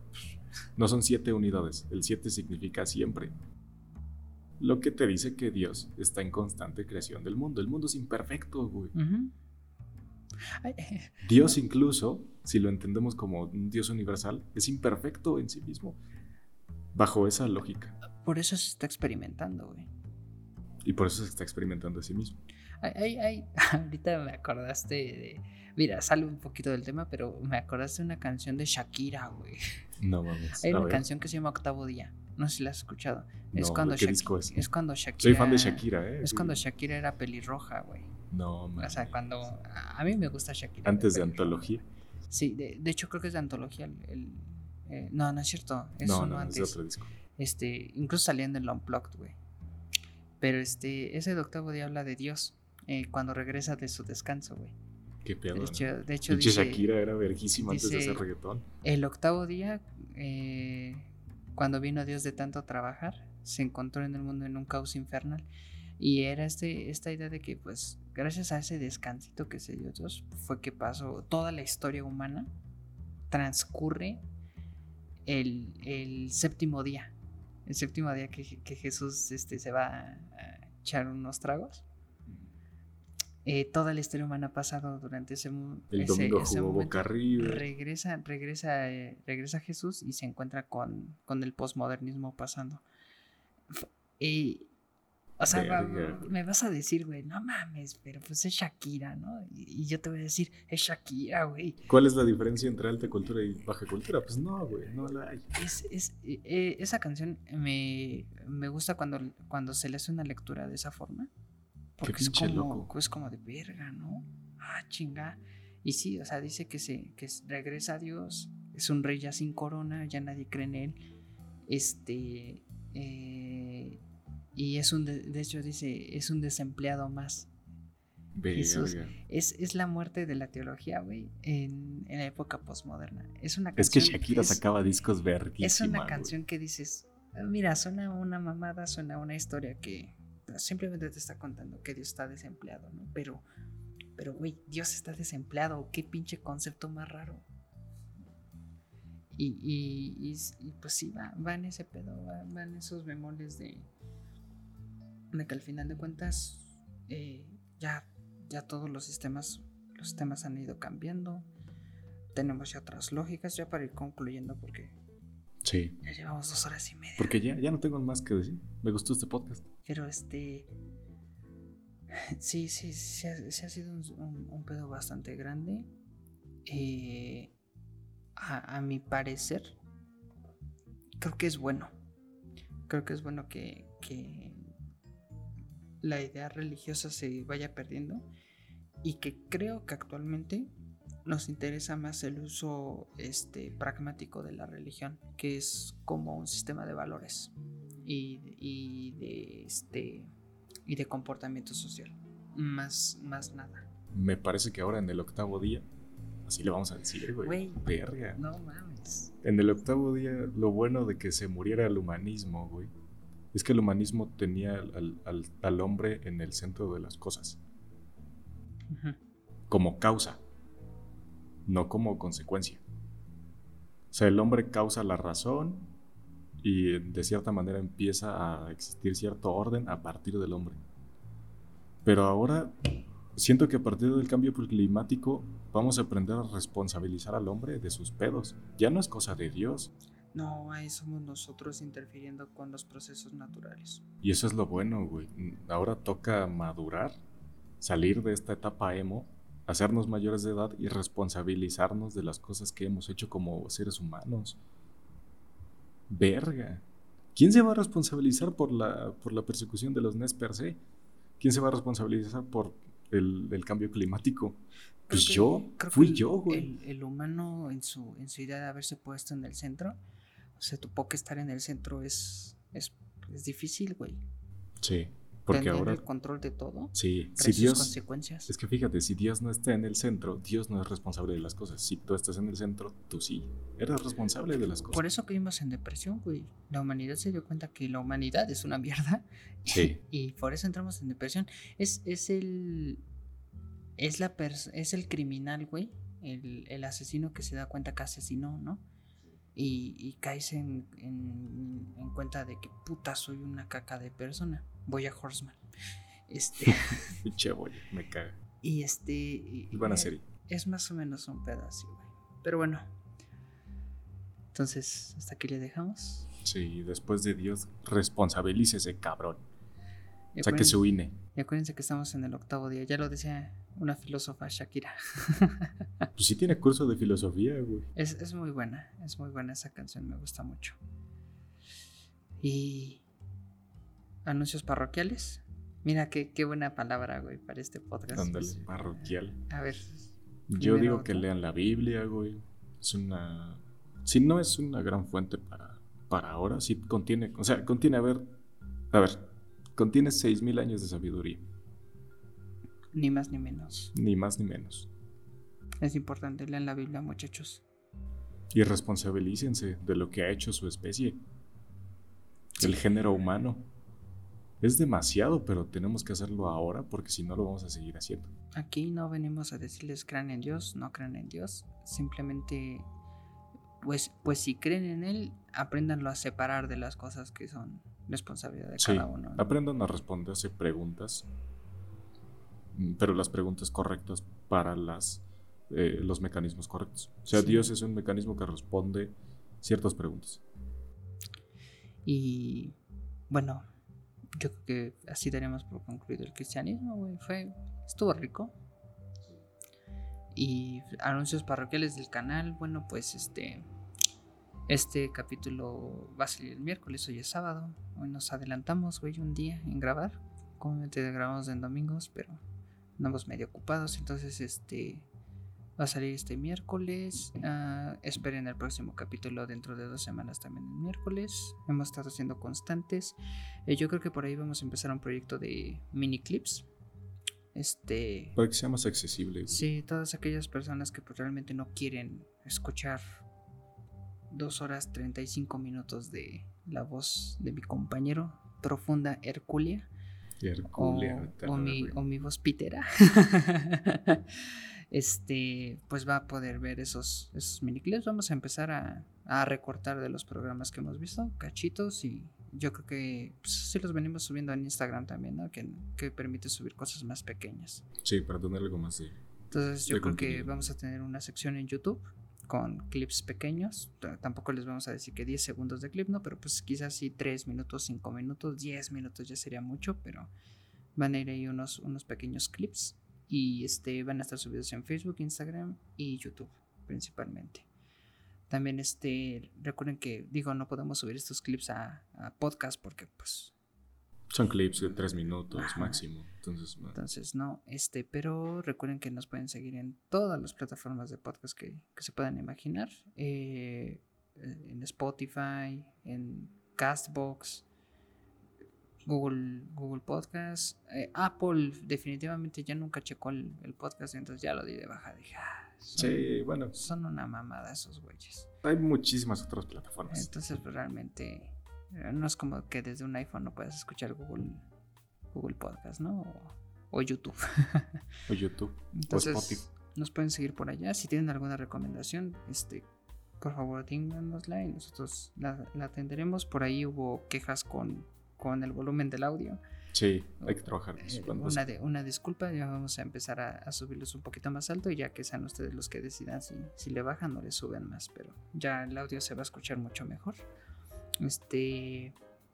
Y pues el próximo tema, pues, pues, pues puede ser la guerra, puede ser el yo y el otro. El de la guerra va a estar largo. Pues tenemos un, un chingo de temas. Ya salió Evangelion Trains Upon a Time, entonces yo creo que yo creo que primero veo la película, güey, y ya después. Que mira, la, serie principal, la original, ya la terminé, pero sí tengo que terminar de ver Rebuild. Y ya este nos podemos dar tendidos también con ese tema. Hay, muchos, hay muchos temas. Esperen un podcast de Shakira. Ándale. de fijación oral volumen 2, pinche discazo, güey. El mejor disco que se ha producido en esta lengua.